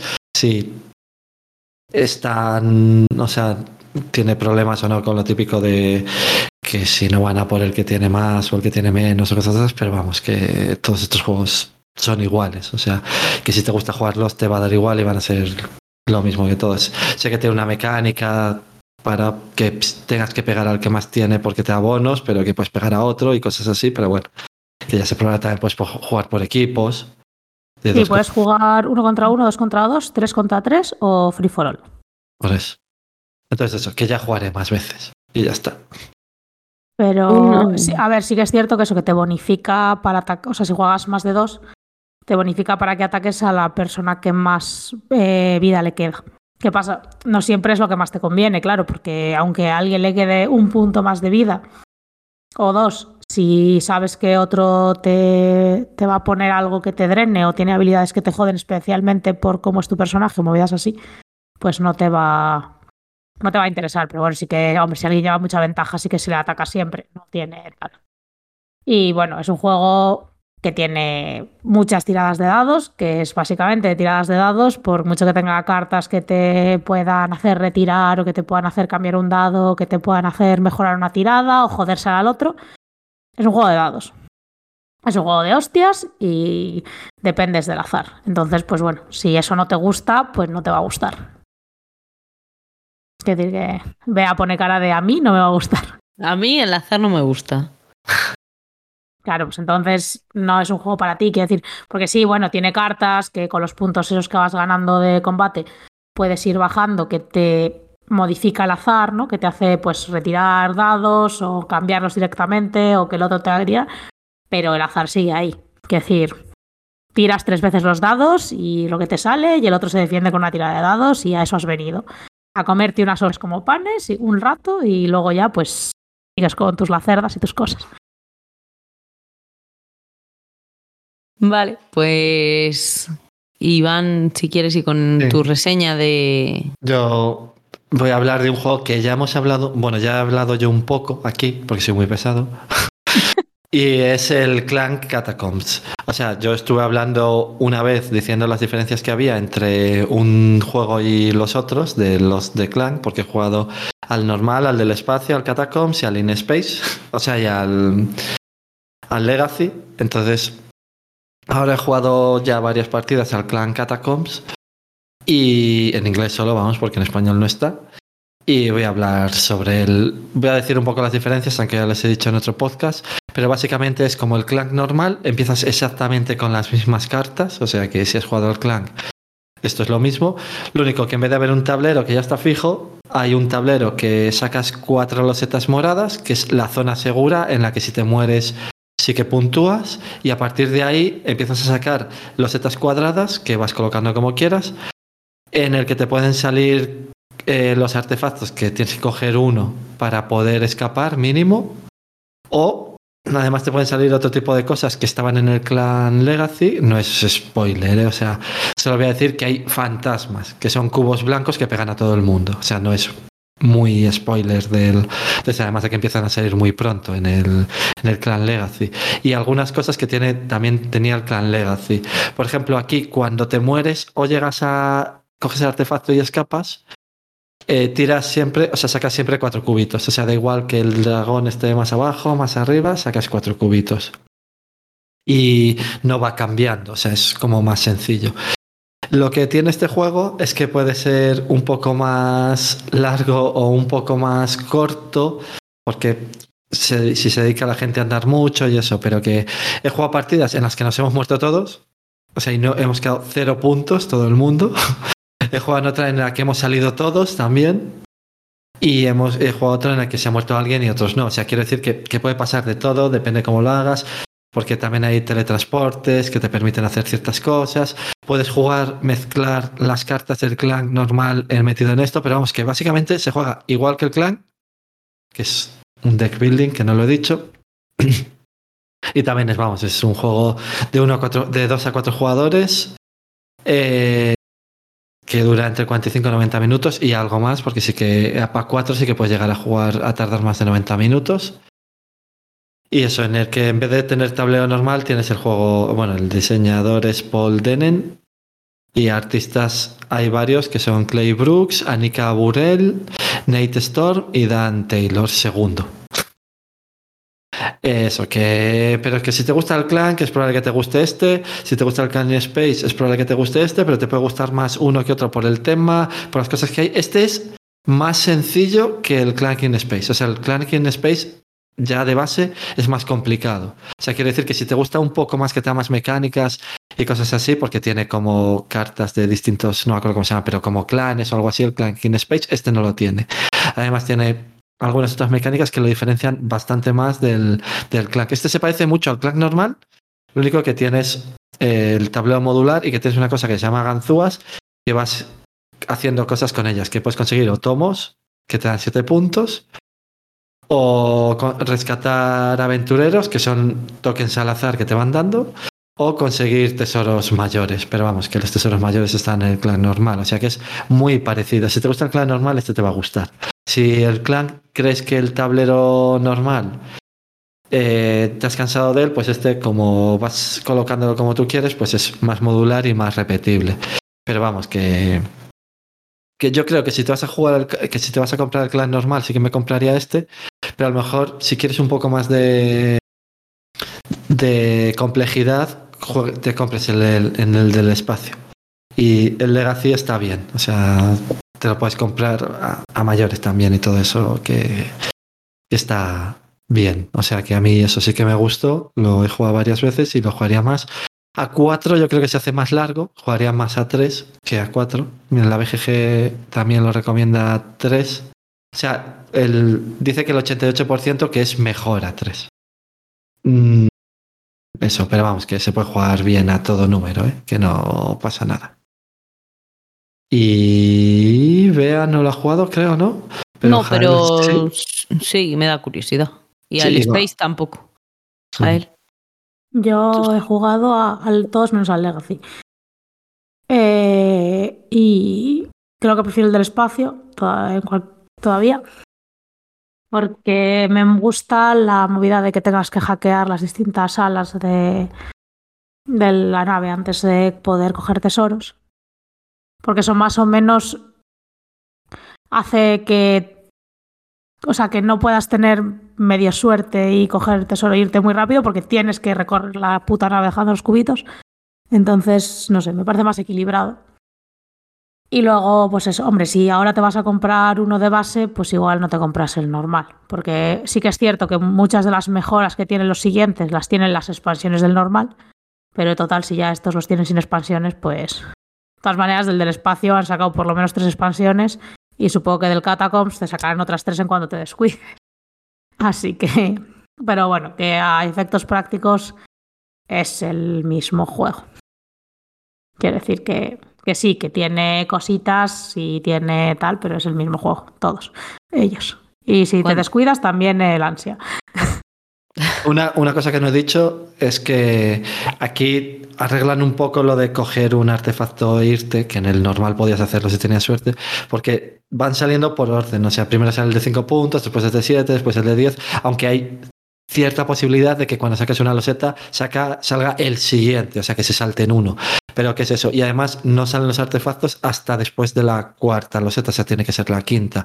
Quiere decir que tienes que llevar un rato y todo eso. O sea, que es más bonito pero- lo de hackear la nave, que es verdad, porque tienes que ir a distintas zonas y es más complicado de ir y todo eso y tienes que darte más paseos, seguro. Aquí puedes tener suerte que te salga la loseta, que te saca uno detrás, dices, pues lo cojo y me piro y ya. O sea, sí. Claro, aquí el artefacto te puede salir a los pies, ¿sabes? Ahora Sí, sí, sacas la loseta, Claro, te queda claro un que sí. movimiento y, te com- y te coges el artefacto y hasta luego. Porque, y a otra persona puede estar sacando losetas y comerse una mierda. Sí, sí, sí. Entonces, ahí sí que dependes un poquito más de la suerte que en el in Space, que los artefactos son a cara descubierta. Eh, o sea, están colocados por orden y están a cara descubierta y tienes que hacer el- la puti vuelta por la nave siempre. Entonces, bueno, eso sí que me gusta. Es por eso, o sea, me gusta más el del espacio por eso y porque es del espacio. Pero, pero bueno. y no es eso de trenes. No, no es de trenes. Eso soy yo. Ese es él. A mí También, los trenes me parecen bien. Bueno. Pero que eso, que, que yo creo que me sigue gustando más el del espacio. Este me parece bien porque me parecen bien los demás. Es que tampoco me parece que haya una diferencia. O sea, es un poco incompatible tener más de uno. Quiero decir, si tienes uno, pues no te vas a comprar otro porque no tiene sentido, vaya. Salvo que seas el mayor amante de los clans de la tierra, coleccionista de meeples de dragón y tal. Que saquen una Big Box ya. Para meter No, todos. Imagínate la Big Box de eso, ¿sabes? El Legacy, los tres estos, las expansiones que tiene cada uno. ¿Sabes? La Big Box es un piso. Eso en Madrid Como te lo la- alquilan. una- un, cajón, un cajón para la kayaks, como la del Too Many Bones. El Legacy está No, muy no, yo bien. creo que no sí, cabría, ¿eh? O Sí, el Legacy, bueno, te- ya lo hemos hablado, pero el Legacy, yo lo, si os gusta Clank, definitivamente el Legacy le tenéis que jugar. Ya, pero me tenéis que regalar los amigos además del juego. Ya, claro, es que ya lo hemos jugado, entonces... no, pero por ejemplo, eso es un juego que se podría rejugar. No tomas las decisiones si haces no sé qué, pero si la mitad Hombre. de las cosas no lo coges Bueno, realmente. Yo tengo buena memoria y yo no le podría volver a jugar porque me acuerdo de muchas selecciones que hacíais vosotros y cosas que elegía yo. Pero si le queréis volver a jugar, ¿cuándo lo jugamos? ¿En el 2019? ¿Puede Cuando ser? antes de la pandemia habéis dicho. Antes de la pandemia. Eh, sí. En el, le cogemos en ese, en de 2019, así que sí. Eso sí, en, En 2019 2019 me acuerdo puedes que era jugar diciembre. En castellano. Sí, sí, y lo recomiendo en castellano, si Uf, no eso sí, sí. bien bien el inglés. O sea, aunque, bueno, igual no a todos nos daba el 100% de bien en inglés, pero es que hay muchísimo texto y uf, para de- traducirlo para todo el mundo, pues definitivamente o todos vienen en inglés o en español directamente. Paso, Sí. paso pelota. Sí, sí, Eh, voy a hablar, como os he dicho antes, de que el mes de enero ha sido el mes de Bladas Batil. ¿Es Batil? ¿Batil? No sé, lo he puesto ahí en el traductor de Google para que me lo pronunciara, pero es Batil o algo así. O sea, esto Bueno, es blada, blada para los amigos. Blada. Y hoy de lo que vamos a hablar es Dungeon Lords, ¿vale? Luego hablaremos el siguiente, si da tiempo, Dungeon Pets, que yo creo que sí, vamos bien. Y el autor, pues eso, es nuestro querido amigo Blada, autor también de otros juegos muy, muy famosos, como son el Galaxy Tracker, el Magenite, el Codenames, Código Secreto, y eh, pues este otro que es Dungeon Pets. El artista, por supuesto, el mismo en los dos Dungeon, David Cochar, que también ha, o Cochar, o no sé, yo qué sé, la gente se ponga nombres normales que yo pueda pronunciar. También ha, ha ilustrado El Alquimistas, el Deal with the Devil, etcétera, etcétera. Y tiene unas caracterizaciones mm, eh, muy típicas. Eh, la, bueno, la editorial original es la de Zedge Games y en español llegó en 2009 por la mano de Homolúdicos, ¿vale? Eh, ¿De qué va? Pues muy sencillo. Ah, bueno, quería deciros, la nota es un 7,4 y la dureza creo que está mal puesta, que es un 3,57. Definitivamente es un poquitinín más alta en comparación con la del Dungeon Pets. Eh, ¿De qué va? Pues nada, que eres un villano, dueño de una mazmorra, o una villana dueña de una mazmorra, a la que acuden héroes en busca de riquezas y victoria. Eh, básicamente, tú lo que vas a hacer es gestionar monstruos, trampas y diablillos, que son tus eh, esbirros, y les vas a gestionar para hacerte una mazmorra genial en la que eh, matar a los héroes y ganar con eso puntos.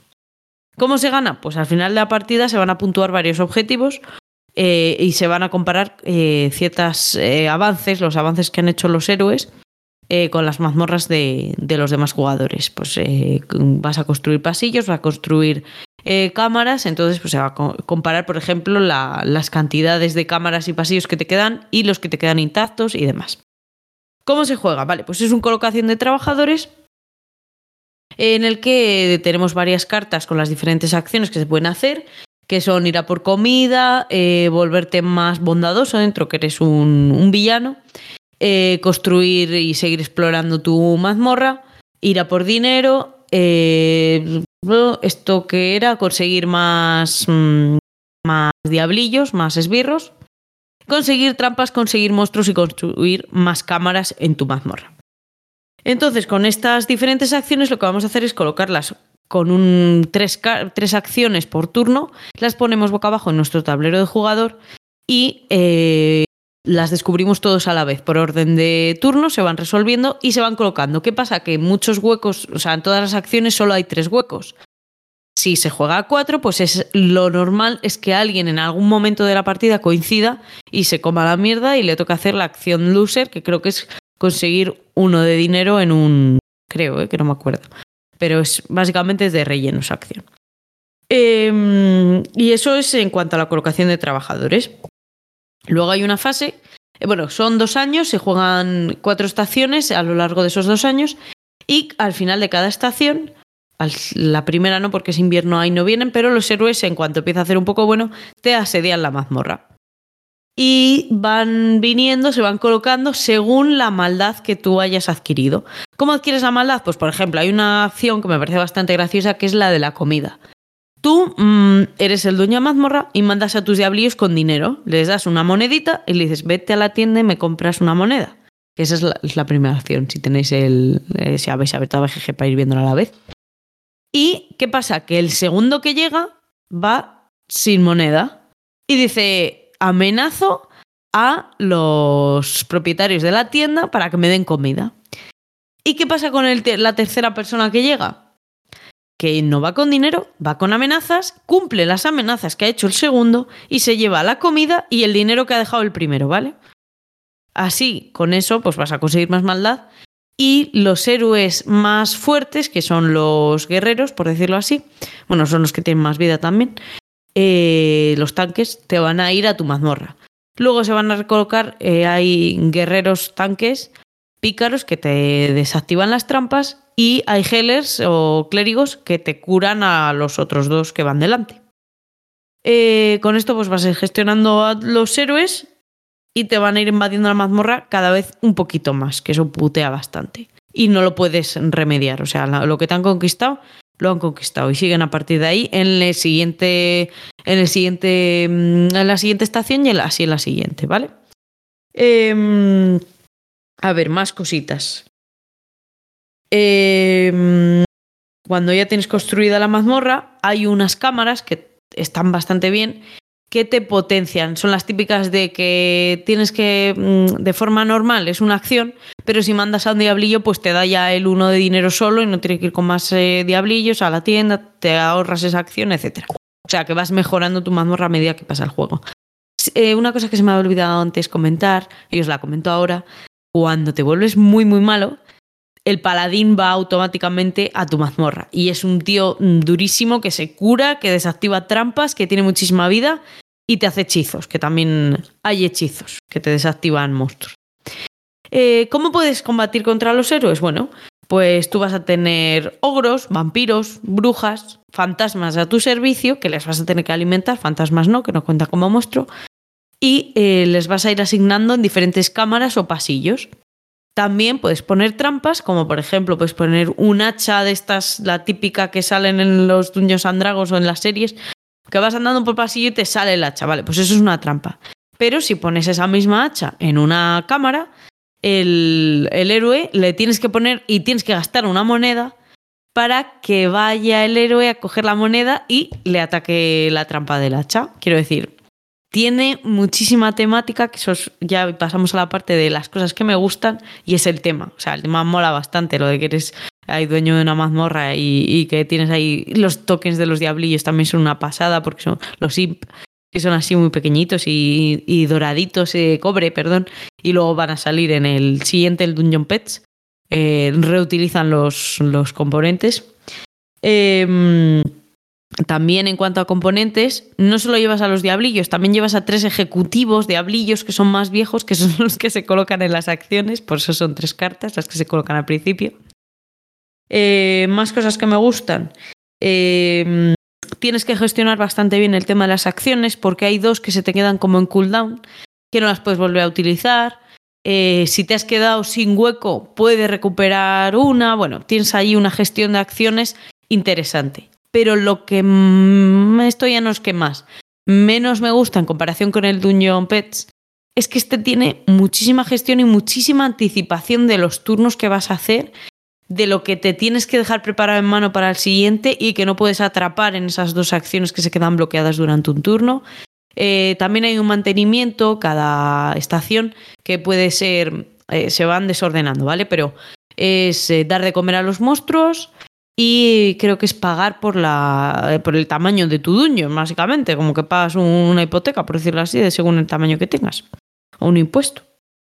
Eh, y luego también decir eso, que el manual está bastante curioso. Y todas, absolutamente todas las acciones están eh, bien explicadas o son temáticas, por decirlo así. Esta que os he explicado de que van a la tienda por la comida es una de ellas, pero luego hay otra, eh, tanto la comida, o sea, perdón, tanto el dinero como eh, cuando van a picar en tu, que, van- que es construir pasillos, cuando van a explorar tu mazmorra los diablillos y hacerte más grande, o cuando van a conseguir dinero, si mandas a muchos diablillos, necesitas gastar uno de ellos en que sea el capataz que les dirija, por ejemplo.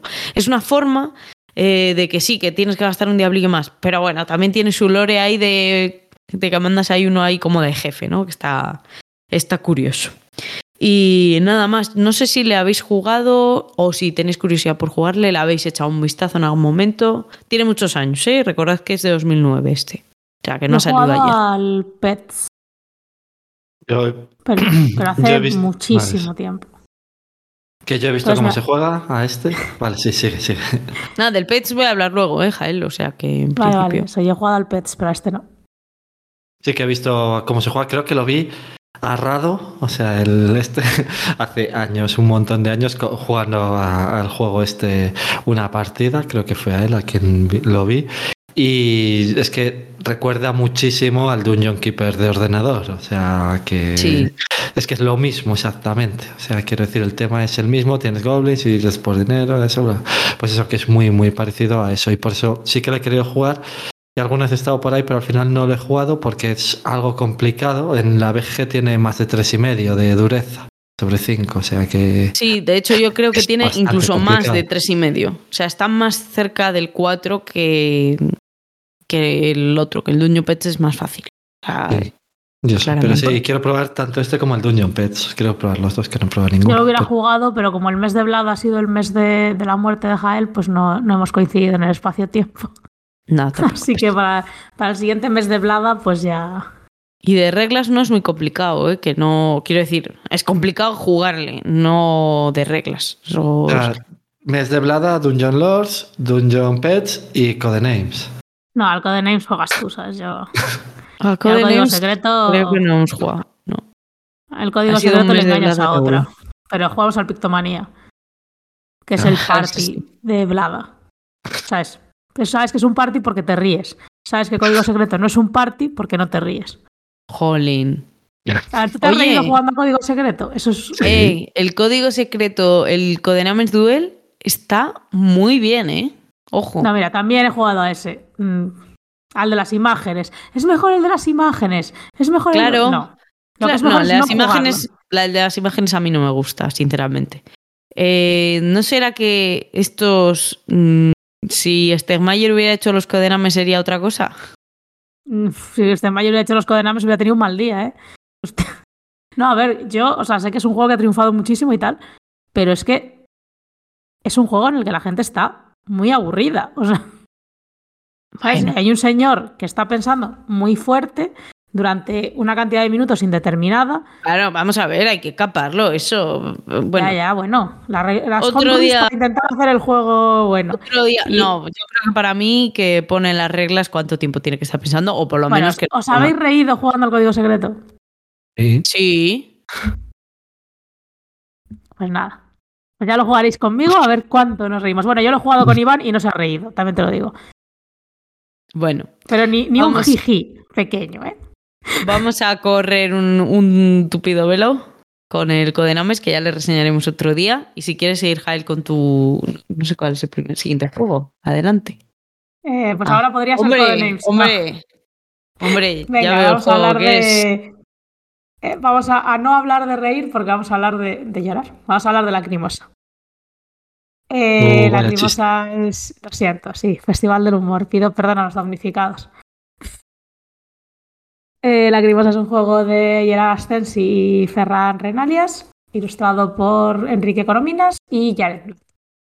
Publicado por Devir originalmente y que del que ya hemos hablado en juegos a los que Jael quiere jugar este año, juegos a los que Jael espera de ese, juegos que Jael espera de este minuto. Bueno, pues ese juego. Mozart ha muerto y le ha dejado Lacrimosa sin concluir. Y por un lado, eh, bueno, juegas en el presente y en el pasado. Por un lado, juegas en el presente contratando compositores para que terminen la obra y por el otro lado eh, juegas en el pasado intentando convencer a la, viuda de, de, Mozart de que eres el, pues bueno, que ha sido su best friend, que ha sido el que más ha contribuido a su obra, el que más ha formado parte de su vida, el que más recuerdos tiene con él. Entonces, bueno, eso es el tema que, a ver, está pegado con superglue. ¿Sabes? Quiero decir, es un tema que mola. Yo reconozco que es un tema que mola, que llama la atención, que está guay, que mejor que sea de eso que de otra cosa, que es chulo, pero está pegado con superglue. Bueno, no me siento componiendo, ni me siento como, como que estoy recordando a Mozart. Ahí, bueno, vale. Vamos a, Entonces, el juego básicamente son cinco rondas, cuatro cartas. Sé que son 20 cartas, así que voy a apostar que es eso. Cinco, cinco cuatro cartas. Eh, en realidad son ocho cartas por ronda. Porque eh, tú en cada, en cada ronda vas a jugar ocho cartas, cuatro de las cuales te van a servir para darte una acción y las otras cuatro van a servir para darte recursos para hacer para el siguiente turno.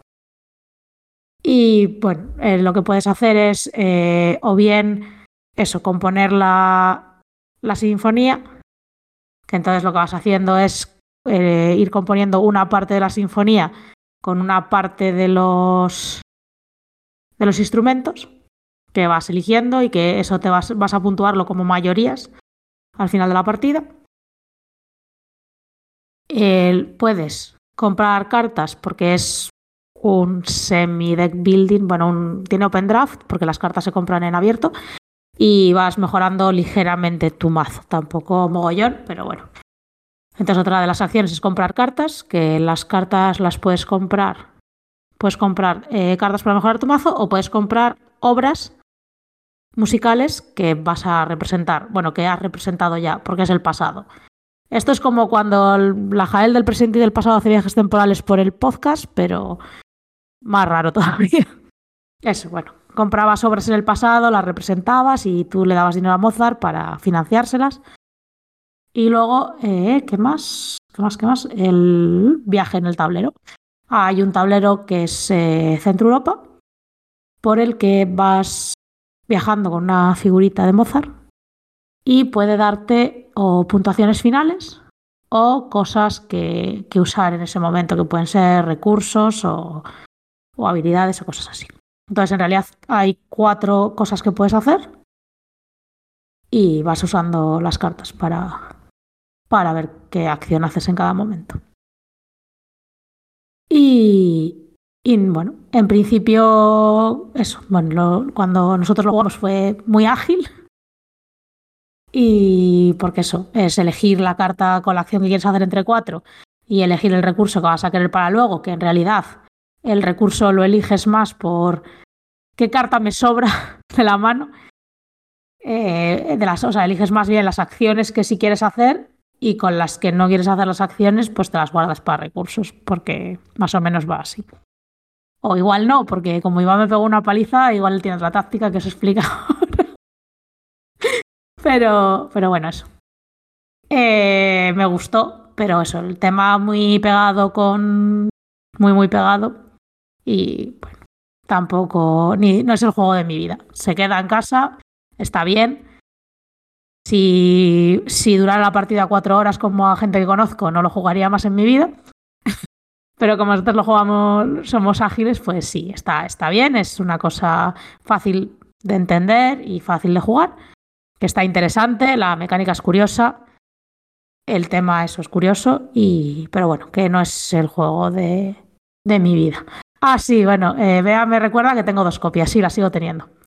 Bueno, tengo una copia y una copia de Rodinger, como ya dije en el pasado, sigue siendo de Rodinger, la caja sigue sin abrir.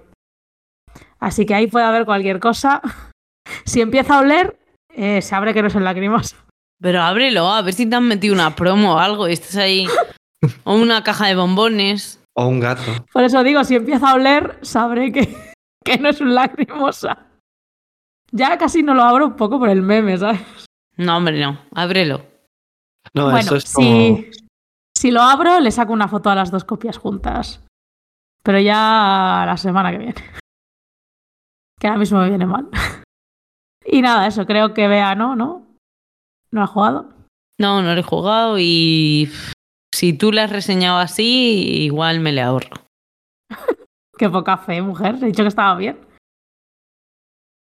Bueno, Yo, yo sí lo jugaría si fuese Bea. Quiero, o sea, quiero decir que es un juego que tienes que probar, que te puede gustar o no, pero que yo creo que está bien. O sea, que tiene mecánicas que están bien. Yo sí lo he jugado. Eso, que el- una cosa que me gusta es lo de que todos los recursos que tengas en un turno se te gasten y al turno siguiente solo tienes los que has puesto del turno anterior, pero que, que no puedes almacenar recursos, que se te gasta todo lo que no has usado. más o menos. Sí, o sea, en el Hay dos tipos de pues, recursos. sí, ya, Unos que son como un track y el track sí que se resetea cada turno, pero hay otros recursos que son más difíciles de conseguir que son fichas. Y eso sí que te los puedes guardar.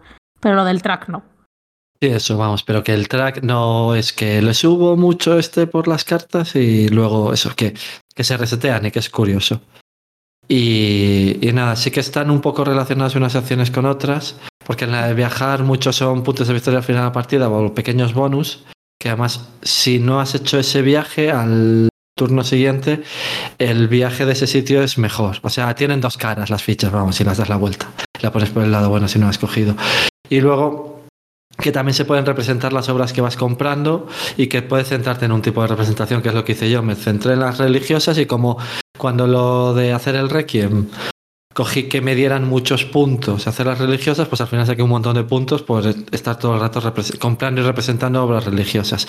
Pero eso, que, que tienen que ver, eso, tienes que comprar religiosas, pero antes tienes que en otro sitio conseguir el bono para las religiosas, y luego en otro sitio tienes que representar a las religiosas.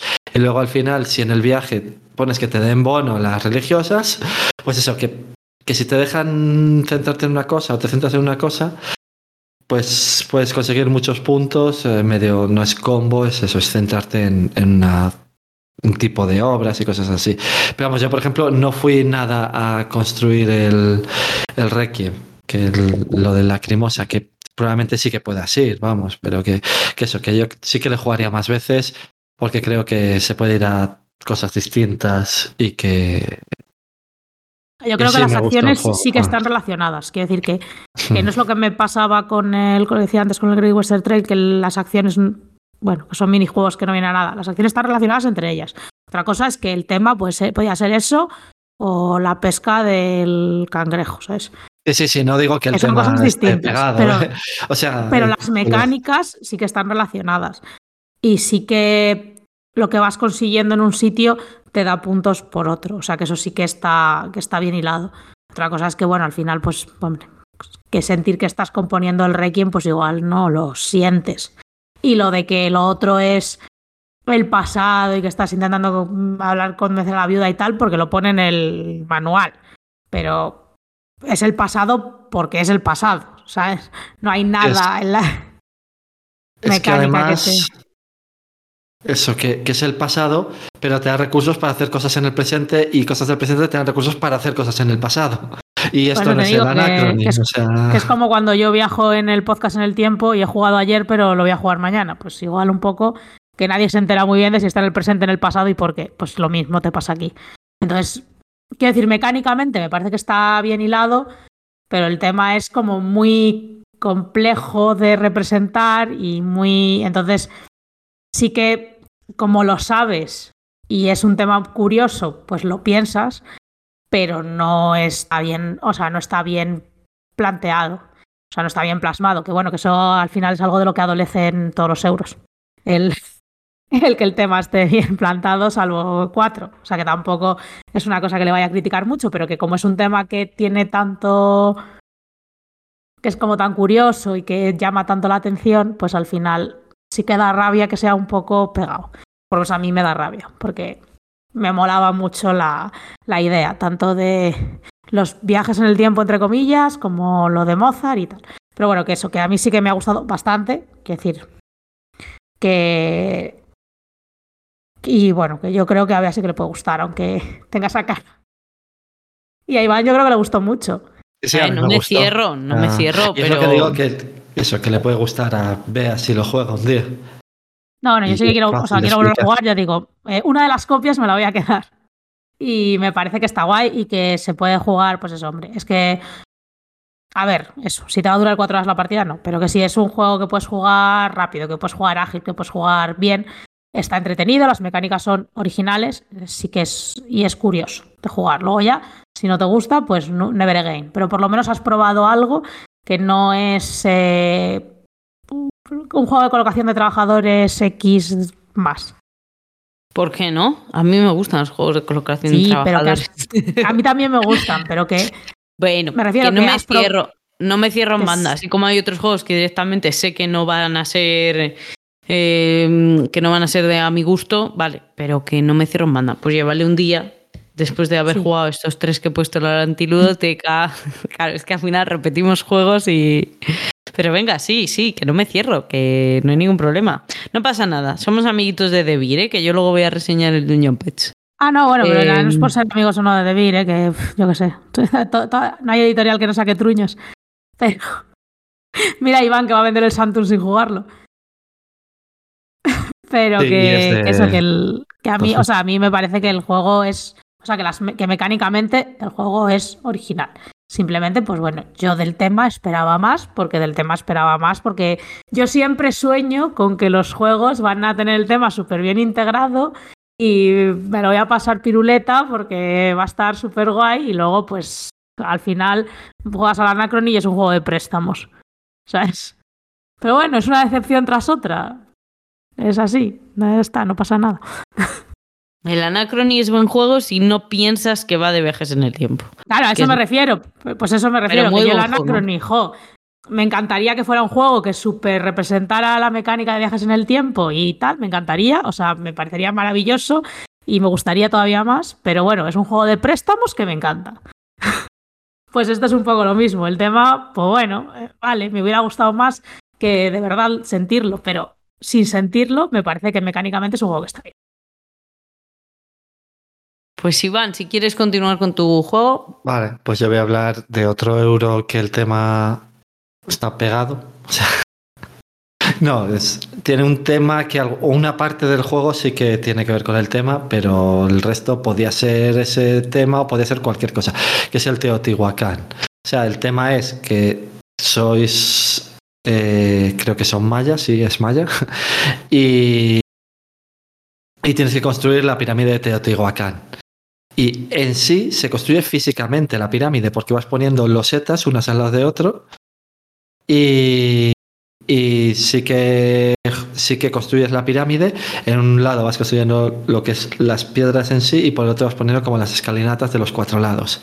Lo que pasa es que el juego lo que va es tienes como tres trabajadores, pero que los trabajadores tienen como edad, porque empiezan en un 1, siendo la cara del 1, son dados, y cada vez que hacen una acción, normalmente hay algunas casillas que no, pero da igual. O sea, normalmente cada vez que haces una acción, alguno de los dados mejora y es como que envejeciera. Entonces, los dados del 1 pasan al 2, después del 2 al 3, del 3 al 4, del 4 al 5, y cuanto más viejos son, mejores hacen las acciones. En casi todos los sitios, en algunos da igual la edad, pero eso, que son excepciones. Y luego, cuando pasan del 5 al 6, se mueren. Entonces, subes en un track que es la Avenida de los Muertos, te renace otra persona distinta que empieza en el 1 en, en una casilla y así vas consiguiendo recursos con los trabajadores según vas dando vueltas y mejorando los trabajadores hasta que se te mueren, que vuelven a hacer otros. Además, hay unos bonos y además hay unos tracks de dioses. Pero además de todo eso, lo que tienes que hacer es en unas zonas construir la pirámide. Vas construyendo la pirámide y la, el juego se acaba. Según vas jugando los cuatro jugadores, avanza un track que es el del sol que cada vez que juegan los cuatro avanza un, punto. Lo que pasa es que cada vez que se muere otra un dado, también avanza uno.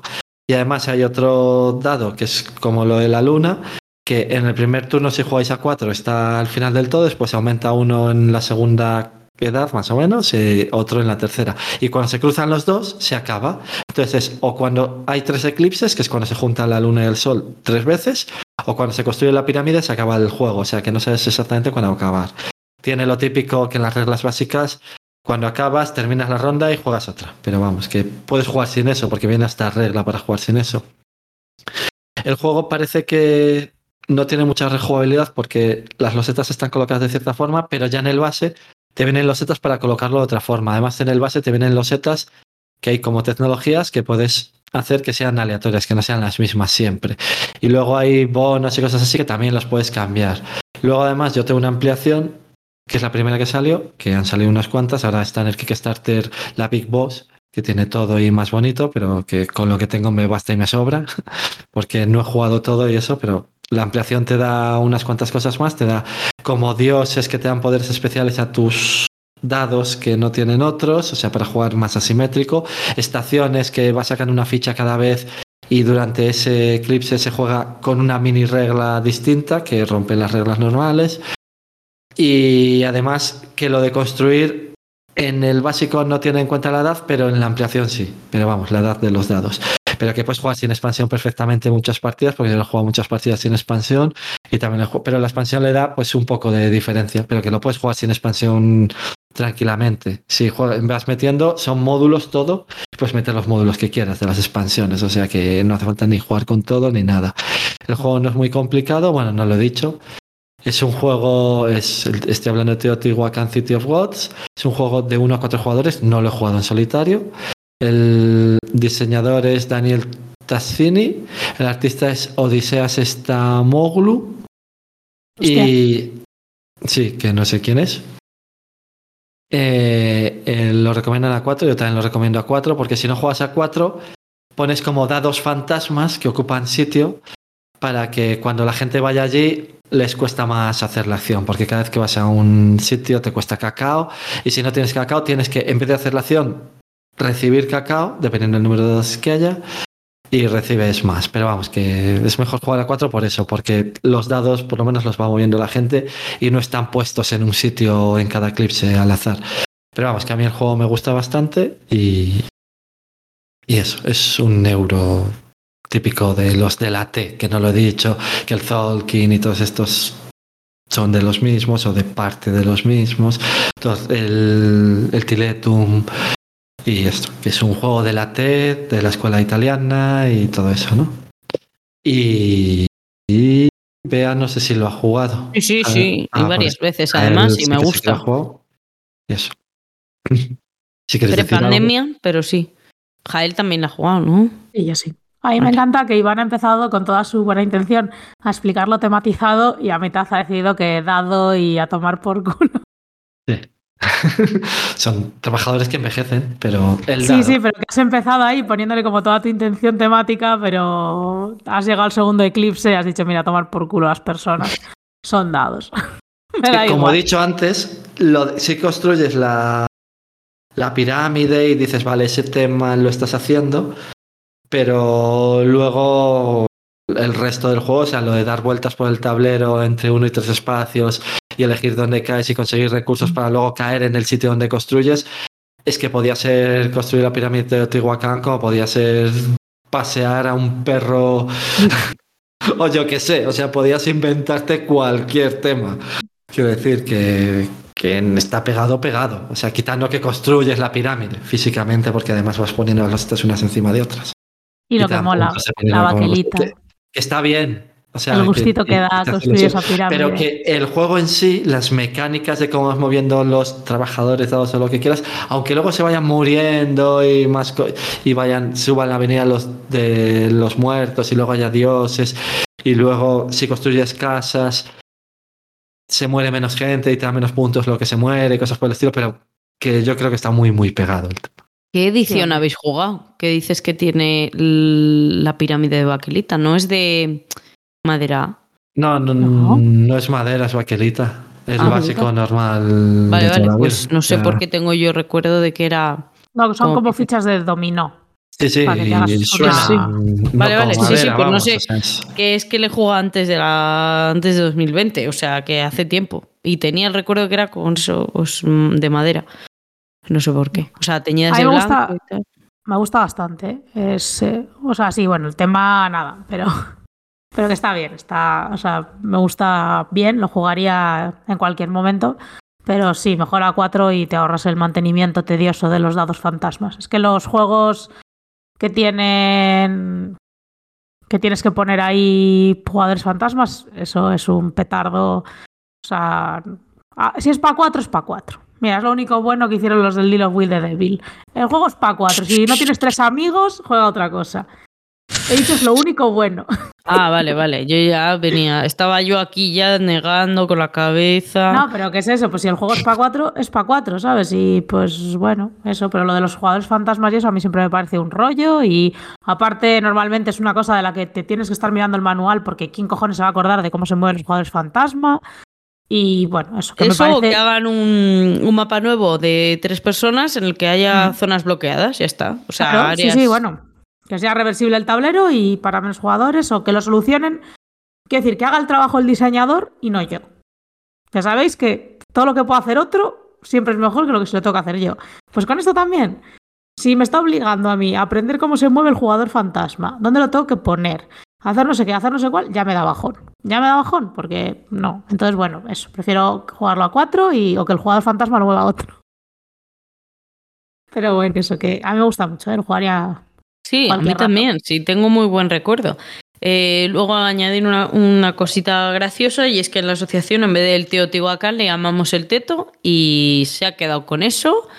Eh, también sabemos que hay un teto en BGG, también se ha dicho, aquí no lo sé, pero en la asociación se ha dicho mucho esta sociedad porque es una broma ya muy, muy sabida por todos. Y con eso yo he acabado con mi reseña del Teotihuacán. Vale.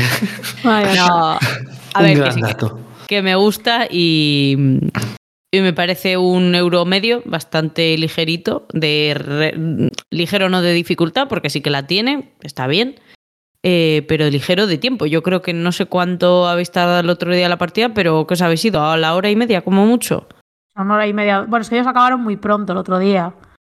Que sí, el otro día ya hemos dicho que es tres eclipses, pues nos fuimos antes de que acabara el segundo. Construimos la pirámide y se acabó. Pero porque fuimos Claro. todos a construir y todo eso. Y en la BGG tiene un 3,77 de complejidad, que es Sí, mentir. sí, sí, O sea, que he dicho es euro mucho menos, ¿eh? No, pero que es, es menos. O Ah, sea, es fácil de explicar y tampoco es Bueno. tan difícil de, de jugar, yo creo. No, pero 3,77 me parece un montón. O sea, no es un Hombre. poco más fácil que el Gaia Project. claro, estamos ejemplo, hablando o sea, de que un 377 es lo que le han dado. Y Ah, el ah, bueno, Dungeon Pet, el Dungeon sí, el Dungeon es mucho, es mucho más, más difícil complicado. O sea, que el Teotihuacán. Sí, sí, sí, sí. O sea, definitivamente yo creo que tendría, no sé, 3,2 o un 3,3. Por ahí. Muy, muy También osado es- me parece eso. ¿Por qué? ¿Tú le pondrías más o menos? Hombre, yo quiero decir que sí que me parece es un juego. O sea, igual no de explicar, pero de jugar sí es complejito.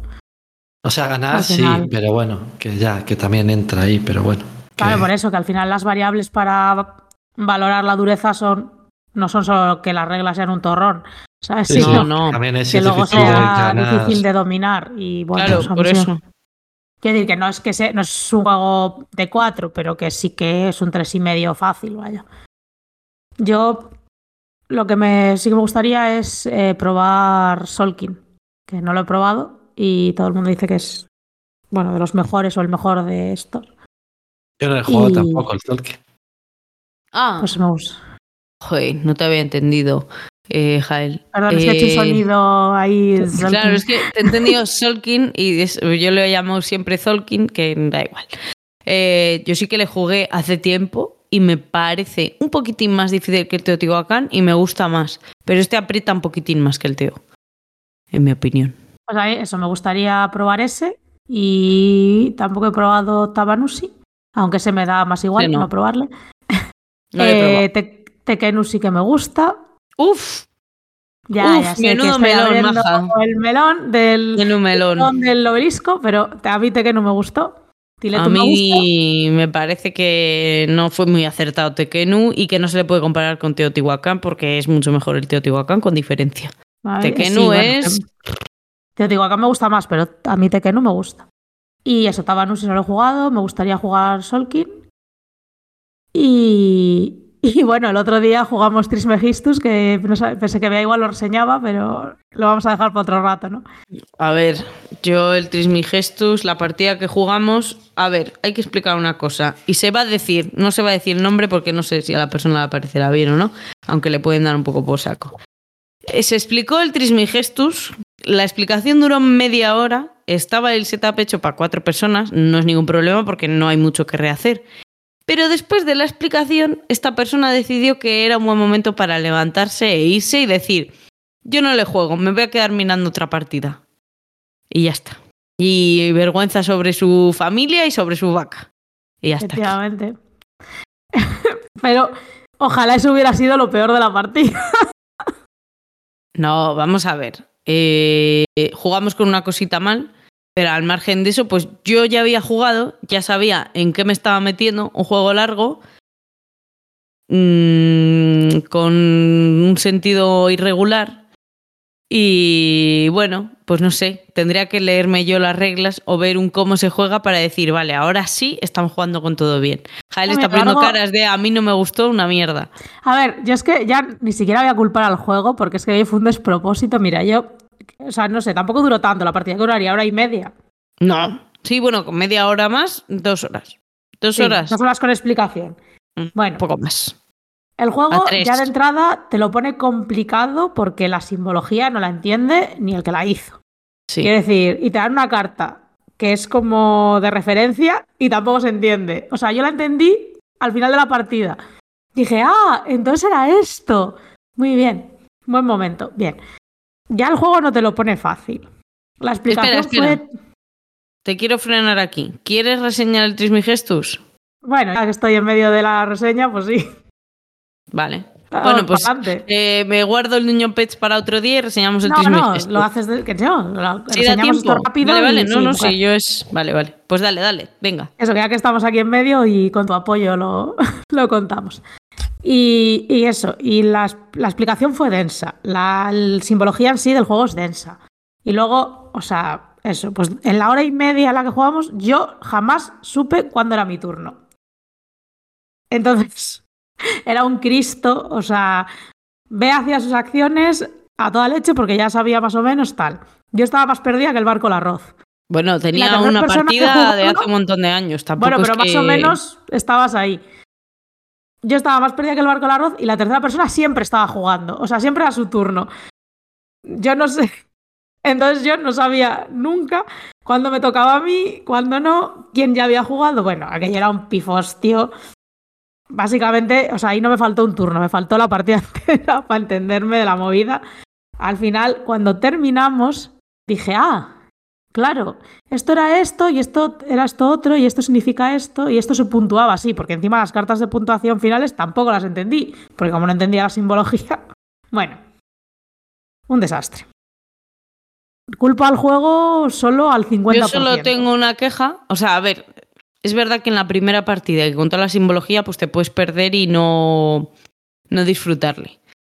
Pero mira, la persona que nos lo explicó precisamente lleva muchísimas partidas y, claro, hay pequeños combos que por eso dices, no, es que estaba jugando. Pues sí, que hay veces que coincidía. Y luego también coincidía que, bueno, pues es el último ese de un rewind ahí al final, tal, vale. Eh, solo me enfado por una cosa y es que hay unos símbolos eh, que son cuatro, cuatro tracks en los que tienes que subir y hay uno que es un triángulo y luego te lo asocia como a cosas de la naturaleza. ¿Por qué hostias no, el triángulo no es la puta montaña, que es el agua, Eso me parece? cierto. O sea, Sí. creo que esa es la única cosa. El resto de simbología, pues bueno, pues No, y hay eh, una- y el de símbolo del femenino azul tachado, el símbolo no del masculino con una raya, eh, un 4 con un 2, la cara de tu retrato y así eran todos los símbolos. Esto me vale y me da igual. O sea, eso lo podían haber puesto con colores que hubiera sido mucho más sencillo para todo el mundo. O No, haberte puesto el problema oro, no mercurio, ta, ta, ta. Ya sé que es la simbología de los alquimistas y todo eso. Di. Sí, para mí el problema no era esa- es, eh, eso, sino que no entendía, pues por ejemplo, o sea, eso, las puntuaciones de las cartas finales no las entendía por cómo estaba puesta la, la simbología. eh, eso, lo de subir en los tracks, pues tenías que fijarte todo el tiempo, porque el símbolo que es azul no es el agua, el símbolo que es un triángulo no es la montaña, el no sé qué. O sea, que sí que, que lo complican más de lo que es necesario complicar el juego, que al final, si luego asentándolo, si lo piensas, dices, ah, pues esto era esto, esto podía haber sido así. O sea que en una segunda partida seguro que todo eso está más claro Sí. y mucho más eh, llevadero, pero para mí caótico. O sea, fue caótica la partida entera y claro, pienso que culpo solo al juego al 50%, al desastre ambiental el otro 50%. Entonces, bueno, pues... Bueno, igual, parte que se retirara esta persona, que también era su primera partida, que se retirara del juego, igual hasta nos vino bien para que tú tomaras una primera, o sea, que tuvieras tu primera toma de contacto con el juego más tranquilamente. Si llega a ser dos personas nuevas, hubiera durado sí. mucho más la partida. Quiero sí, decir que peor todavía. a ver, que yo mm, critico la acción de esta persona porque no está bien que después de que te expliquen un juego te levantes y punto. O sea, eso me parece fatal y horrible, ya se lo he dicho y ya está. Y, y se lo he dicho y le he dicho que todo este año le puedo machacar con eso también. que tampoco Venga, un voy a saludo. cebar, pero contaron en el podcast sí que tenía que hacerlo. Y Yo, mm, yo el juego este no lo he jugado y sí que es uno de los que quería jugar ya desde hace claro, tiempo. exacto. La cosa es que ese día no pude jugar esa No, no partida. coincidió pero- o viniste más tarde o bueno, Sí, que no se pudo, que- no pasa nada. que Ya no pude. se Pero sí que lo quería probar. Porque Claro, No, yo, un que- sí que me quedo con ganas de volverlo a jugar. en serio, ¿eh? me quedo con ganas de volverlo a jugar. Ahora que más o menos eh, tengo Claro. un poco la idea de, de cómo Bueno, pues- funciona. Yo no miento, es una partida que yo juego a mil cosas antes. Tampoco pasa nada si hay que jugarle, pero prefiero jugar otras cosas antes. O, ya te por digo que sea mi prioridad. Voy a pasar a. principal. Que nos hemos liado mu- mucho del Sí. tema. Paso al siguiente dale, juego, dale al Dungeon. Que si no, no sé, que otra vez cuatro horas de programa. Digo, Dale, tres. dale, venga, dale al Dungeon Pets. Venga. Eh, vale, a ver, Dungeon Pets, autor Blada, artista David Cochar, es lo mismo que el Dungeon Lords. Eh, lo único, la diferencia es que esto salió en 2011, eh, lo sacó Zedge Games también, en español Homoludicus y, y no sé si ha salido y corregidme, pero está anunciada en BGG ya la edición de Devir para este año. No Sí, tiene suena ni... que lo, saca- que lo reeditaban ya, sí. Claro, entonces, bueno, pues que sepáis que sale este año de 7,4 nota BGG, igual, igual que el Dungeon Lord, se de la misma nota, y dureza marca un poco más, pero claramente es un poquitín menos. Pero vamos, por ahí, 3,63. Eh, ¿De qué va? Pues en esta ocasión somos líderes de una tribu de diablillos que lo que se dedican es al negocio de la cría de mascotas monstruosas. Y es muy cookie y a Jael, que ya la ha jugado, seguro que le gustó y le llamó la atención por esto. En la portada sale un cíclope, me parece, achuchando un perrito monstruoso muy gracioso, ¿vale? O sea, Sí. el juego va de eso. Eh, ¿Cómo se gana? Pues eso, eh, comprando, criando desde nivel 1, presentando a concursos estas mascotas y luego lo que haces es vendérselas a estos monstruos, como es el cíclope, que lo que hacen es que te pagan con dinero y con puntos de victoria o con, de influencia. También si cumplen unas condiciones que dicten los, los monstruos o que dicte el concurso según, según toque. Eh, ¿Cómo se juega? Pues nada, bienvenidos a otra colocación de trabajadores de Blada, pero con, tema- con sistemas y mecánicas un poquitín diferentes. Eh, tenemos un tablero de jugador o una caverna, por decirlo así, donde vive nuestra familia de diablillos y tiene como una pequeña pantallita que es para esta fase inicial. Y es que a nuestra tribu de diablillos la vamos a dividir en pequeños grupos, por ejemplo, tres grupos, eh, normalmente se suele hacer así al principio, y eh, según la, no tiene por qué ser grupos iguales, según el grupo más grande, luego cuando ya se descubren lo que ha hecho el resto de jugadores, se coloca en las diferentes acciones con la prioridad del grupo más grande. ¿Cómo podemos también aumentar ese grupo? Es con dinero. Eh, las acciones, pues efectivamente, como es de mascotas, pues necesitarás una jaula, luego vas a necesitar entretenimiento, vas a necesitar comida para esas mascotas. Eh, entonces, hay varias acciones, una muy. y pasa lo mismo que con el Dungeon Lords. Eh, una jaula para tu nueva mascota, porque tú tienes en tu tablero personal cuatro huecos. Uno ya viene con jaula por defecto. Una jaula, ¿vale? Pues no puedes mandar un grupo de un diablillo a por la jaula, porque pesa mucho. Tienes que mandar mínimo a dos. Si mandas a más, pues bien también. Eh, luego, a comprar la mascota, pues no puedes mandarles con las manos vacías, le tienes que mandar con una moneda, por lo menos. Aunque mandes a varios diablillos, pero mínimo diablillo y moneda. Y las mascotas que pueden comprar pueden ser de nivel 1 o de nivel 2.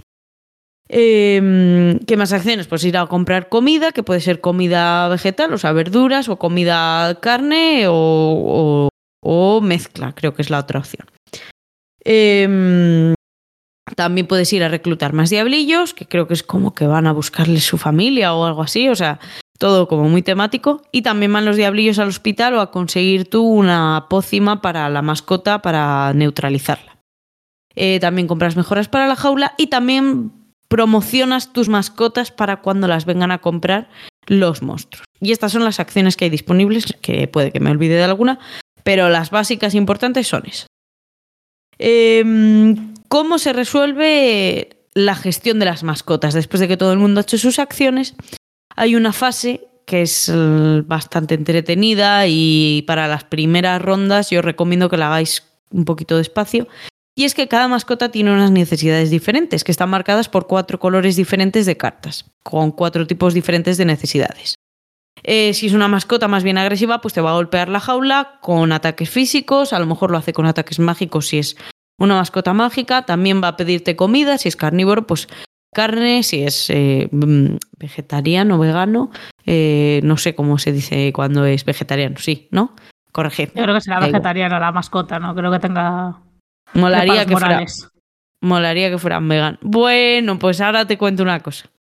Eh, en la fase en la que se compran mascotas, se va, van subiendo de nivel si no las compra nadie. Y si no las compra nadie en nivel 2, en el siguiente turno hay uno más de carne. Que ha llegado ahí mágicamente. Vamos. mágicamente. Mágicamente. Por la, por la picadora, mágicamente. eh, eh, también tiene necesidades de que les tienes que entretener, jugar con ellos, limpiarles las cacas. O sea, es como jugar con un Tamagotchi. De hecho, tienen forma de huevo las mascotas y por la parte de atrás son huevos. Y todo eso se gestiona con las cartas de, colores. A medida que vas subiendo de nivel, tienes más cartas y tienes que gestionar más cosas. Pero te van a dar más dinero cuando los vendas o más influencia, vamos, eh, más puntos de victoria cuando los mandes también eso a las. Bueno, los vendas y los mandes al concurso.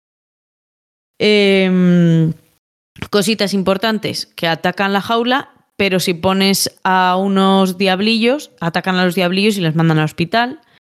Eh, también puedes poner a diablillos a entretener a varias mascotas. Em, eh, luego al final de la ronda los monstruos suben de nivel y eso aumenta las necesidades en cartas. Los alimentos que tuvieras se pudren, a no ser que cojas un artefacto que es como una nevera, que es un, un pingüinito que te mantiene la comida fresca. Em, y esto pues se va repitiendo durante varias rondas. Me parece, si no me equivoco, que son seis. Y en la primera y en la segunda solo hay un concurso, luego ya empiezan a venir los compradores para que te dé tiempo, digamos, a arrancar. Por eso ahí es donde está la ventaja de que no hay que programarte tanto o no es tan complicado como el Dungeon Lords. Eh, ¿Por me gusta? Evidentemente por el tema, porque es muy gracioso. Los componentes también son parecidos y bueno, hay muchas, hay componentes que son exactamente iguales al de un John Lords, o sea, ahí han, han ciclado bastante, han reciclado. Em, luego lo de la colocación, pues esa pequeña apuesta que haces eh, mm, haciendo los grupos de trabajadores, que yo como siempre me gusta sobrepujar, eh, hay veces que me planto la primera con cinco trabajadores o cinco diablillos y el resto están con tres. Quiero decir que hubiera, lo hubiera conseguido también con cuatro o con cuatro en la moneda o, o demás. Em, os decía eso, que no aprieta tanto como el otro y eso está bien porque es una forma, digamos, de disfrutar el juego. Ahora, no sirve como introducción el uno del otro, simplemente que comparten tema de los diablillos. Ya está. O sea, mientras no estás... Eh, Em, iba a decir esclavizando, pero es que creo que si les pagas a los otros, bueno, whatever. A los diablillos del Dungeon Los, cuando están descansando, pues tienen este negocio de, las mascotas. Em, ah, una cosa, un detalle curioso, que aparte de tener eh, detalles en el manual bastante interesantes, igual que en el otro, es que no se venden los pequeñines, es decir, que la mascota que acabas de comprar no la puedes vender en el mismo turno, tienes que dejar que crezca un poquito por lo menos.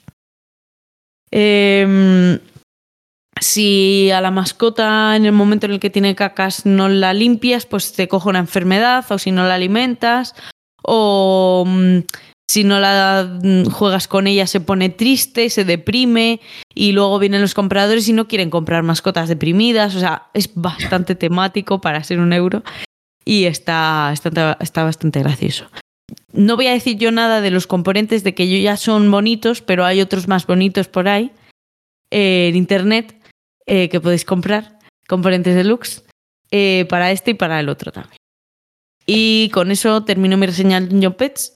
Pero quiero saber la opinión de Jael si la ha jugado. Ya sé que dices que hace mucho, pero bueno, así qué sensaciones te dejó en general. Pues lo jugué hace mucho, mucho, pero me moló y, a- y me gustaría jugar al otro y a este, porque y aparte es un es que me hace gracia porque los juegos de esa época eran muy feos. Seamos sinceros, o sea, los euros de esa época eran normalmente muy feos.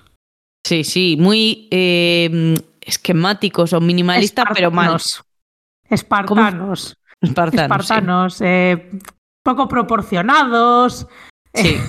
En fin. Y este es Y una este juego súper mono, ¿sabes? Entonces es como una cosa totalmente eh, fuera de. Te dicen, es un juego de 2009 uno, 2011 otro, y es como, ¿qué? ¿Sabes? Alguien tenía gustos. y bueno, sí, el tema es muy juego gracioso. de un Kickstarter de ahora. Claro, Sí. pero que eso, que es como súper cute y los muñequitos de los demonios son súper graciosos y todo en general, el tema, el, o sea, que es un rollo muy gracioso y luego el euro en sí está bien. Entonces, a mí me, me mola, eh, me moló el que jugué, vaya, lo que pasa es que eso, lo he jugado una vez y hace mucho porque tampoco he conocido a nadie que lo tuviera, hasta Bea que me lo va a llevar, a que sí. Los dos tengo. Pues eso. Y, y nada, sí que me gustaría jugar al otro y, y repetir, porque tampoco me acuerdo. O sea, me acuerdo, pues eso, sobre todo del tema, de la estética y de tal, pero de lo que son mecánicas y eso, recuerdo que me gustó, pero tengo una idea súper vaga y lejana, tal. Entonces me gustaría repetir. Y eso, y sobre todo que me hace mucha gracia que eso, que en una época en la que todos los juegos eran de cerdos deformes y burros bizcos, pues alguien sacara esto. Es que es una cucada porque hasta tanto en el uno como en el otro, el tablero que tienes tú de jugador tiene el huequito para que dejes el dinero, el huequito para que dejes la comida, el huequito para que pongas tus trampas. Y a mí eso es una cosa que me encanta, que tengas huequito para dejar las cosas en, el, en tu tablero de jugador. Yo no he jugado a ninguno de los dos, aunque he visto cómo se juegan los dos. Qué Porque hace raro. muchos años que he salido estos juegos y estos eran juegos que sí que quería jugar desde hace mucho, pero que eso. Que lo he visto alguna vez en la mesa puesto, pero no he jugado por cualquier cosa, pero es uno que sí que quiero probar mucho. Bueno, dos juegos que quiero probar mucho. Y lo que decíamos antes de que había eh, temas pegados, tanto el Dungeon Lord como el Dungeon Pets, no lo puedes hacer de otra cosa. O sea, vale, que lo puedes hacer más o menos de otra cosa si te pones a pensar mucho, pero que sí, el Dungeon Pets puede ser de criar caballos y venderlos a cualquier cosa en vez de, de un Dungeon, pero que es, es criar cosas y todo eso. O sea, y el Dungeon Lord lo mismo. O sea, que es el tema sí que está muy. Es que es el metido. puto Blada, que es que no confiáis en él, pero Blada es el puto amo. Ah, no, yo confío en él. Solo digo que código secreto, pues os pegaría el pelotazo, pero es un truño. Todo lo demás me mola. Que tiene juegazos este hombre, es que... Sí, sí. Y Voy a además es el autor de Pictomanía. ¿Qué más quieres? Claro, no, no voy a tardar mucho en leerles porque no tiene muchos, pero los que tiene Claro. son la puta hostia. Es que Bueno, le tiene muchos porque se ha comprado y. Rudy y. Lamborghini. Se ha comprado el Lamborghini y ahora ya. Claro. Ya, ahora sí. Through the Ages, Galaxy Tracker, Space Alert, Dungeon Lord, Dungeon Pets, Magen Knight, Pictomanía, Tascalar, Arena of Legends, Codenames, todos, porque hay aquí 100.000, Duet, no Duel, que me lo he dicho antes mal. Bueno. Hay un Codenames de Star Trek, Jael. Sí, pues se lo voy a sacar a mi padre a ver si le mola. Ah, no, perdón, perdón, me he confundido, que está en la Sí, misma Star Trek línea. Frontiers, Star Trek. Frontiers. Sí, pero no es Codenames, eso es otro Ah, juego directamente. Ah, vale, otro, es sí. otro. Es que estamos Sí, viendo la es misma, ¿no? De la BGG. viejo Sí. de. No, ah, no, pues es este mola. Yo, yo ese le quiero Anda, jugar, ese de Star Trek. Vaya. Ah. Pero si a mí Blama me lo parece cambia- bien, solo me parece mal con. Los. Código secreto. No, no, código secreto. No, no, esto, esto mola, ¿eh? Yo Star esto. Trek Frontiers. Uf, 4 con Uy, mira. 33. Qué tubarro, por Dios. A ver, te recuerdo mira, que este mira las hombre. navecitas, mira las navecitas. Ah, ya, cómo sí, le veo. Pero esto no será como el Magenite, pero con el tema de Star Trek. No sé yo. No sé. No sé, pero yo ahora quiero Bueno. esta mierda, ¿sabes? Mage Knight. Bueno, Pero pues es difícil, era, era difícil de conseguir. Ya no O sea que. Bueno, es igual. Una, una chica puede soñar, ¿vale?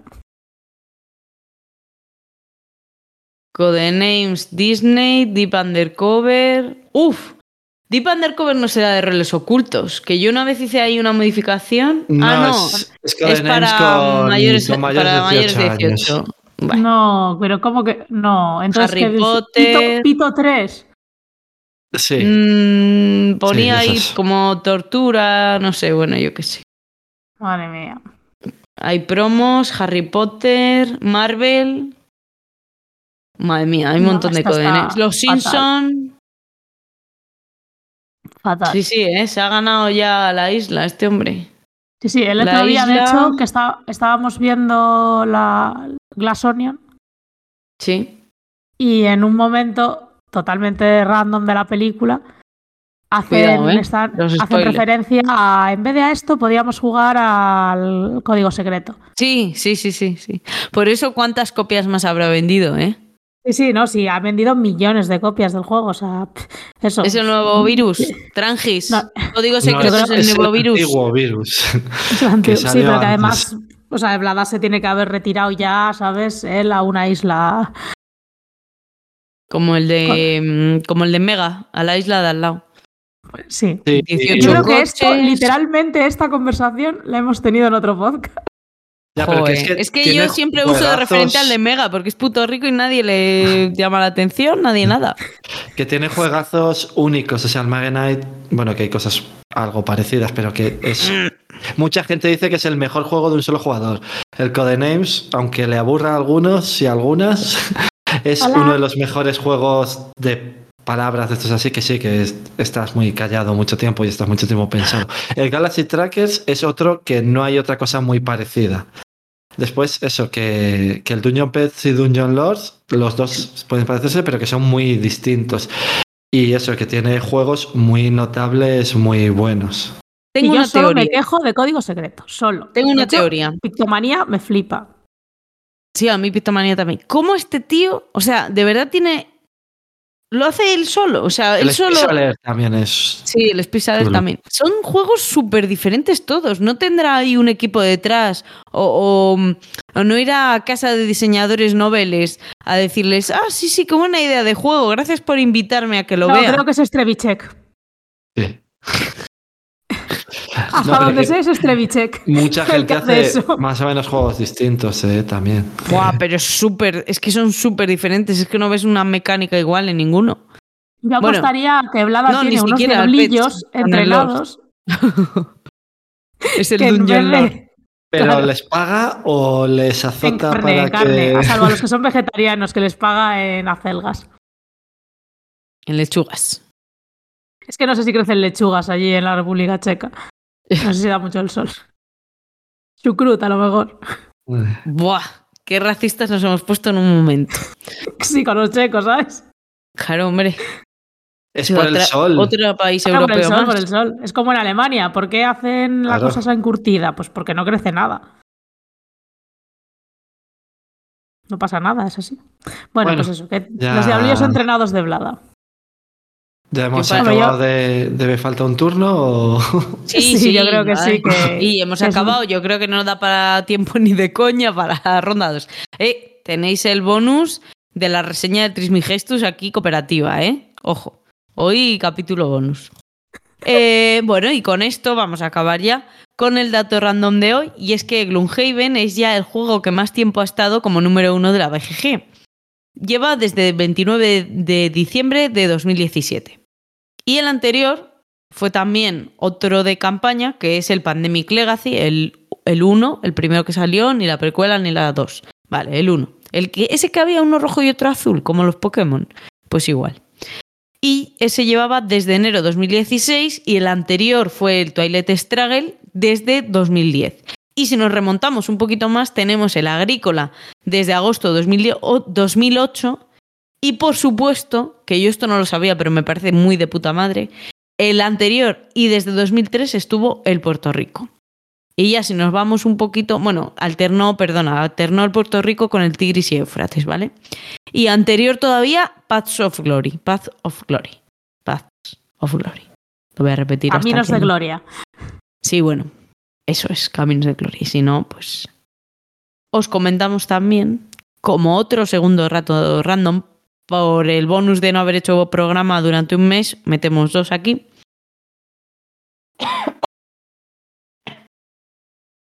El The Game of Life, el juego de la vida, fue número uno el 25 de abril del 2006 porque un usuario, un usuario le dio una puntuación de 65.535 sobre 10.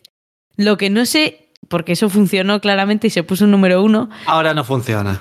Claro, exacto. ¿En qué momento? O sea, quiero decir, bueno, era 2006.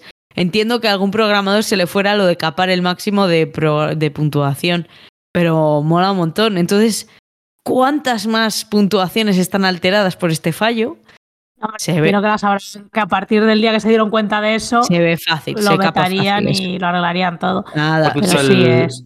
se Pero siempre fácil tiene que venir alguien a romperlo. Entonces es cuando se dan cuenta. Hombre, claro.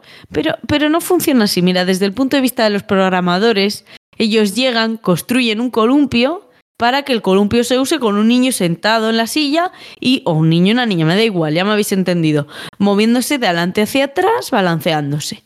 Pero luego la realidad es que los usuarios, que son los niños, llegan y se ponen de pie en el columpio, se ponen boca abajo, se caen, le dan la vuelta al columpio, se suben por el otro lado, hacen, hacen crossfit, o sea, todo menos usar bien el columpio. Así que la culpa de quién es, de los programadores o de los usuarios. Yo esa reflexión pro- de informática os la dejo ahí. Me descojono porque la última vez fue un tobogán. Claro, ah, lo he dicho ya. Bueno, pues voy Sí. cambiando de, de zonas del parque. El dueño de la BGG es el programador de la BGG también, ¿eh? Sí. Quiere decir que es el Scott. Hombre, no Al- creo que este. todo eso lo programe él solo a estas No, es más Al gente. el principio creo que sí, ¿eh? Él Era- empezó él solo, él era programador, Sí, claro. programador de videojuegos y se pasó a hacer la BGG porque le empezaron a gustar los juegos de mesa y hizo la BGG, entonces empezó a venir gente y entonces con más amigos empezó a hacer cosas, pero que fue él solo al principio, que es el Aldi, que le habréis visto alguna vez y veis cosas de la BGG o en muchos sitios sale y en, en Essence y en cosas de estas sale el tío.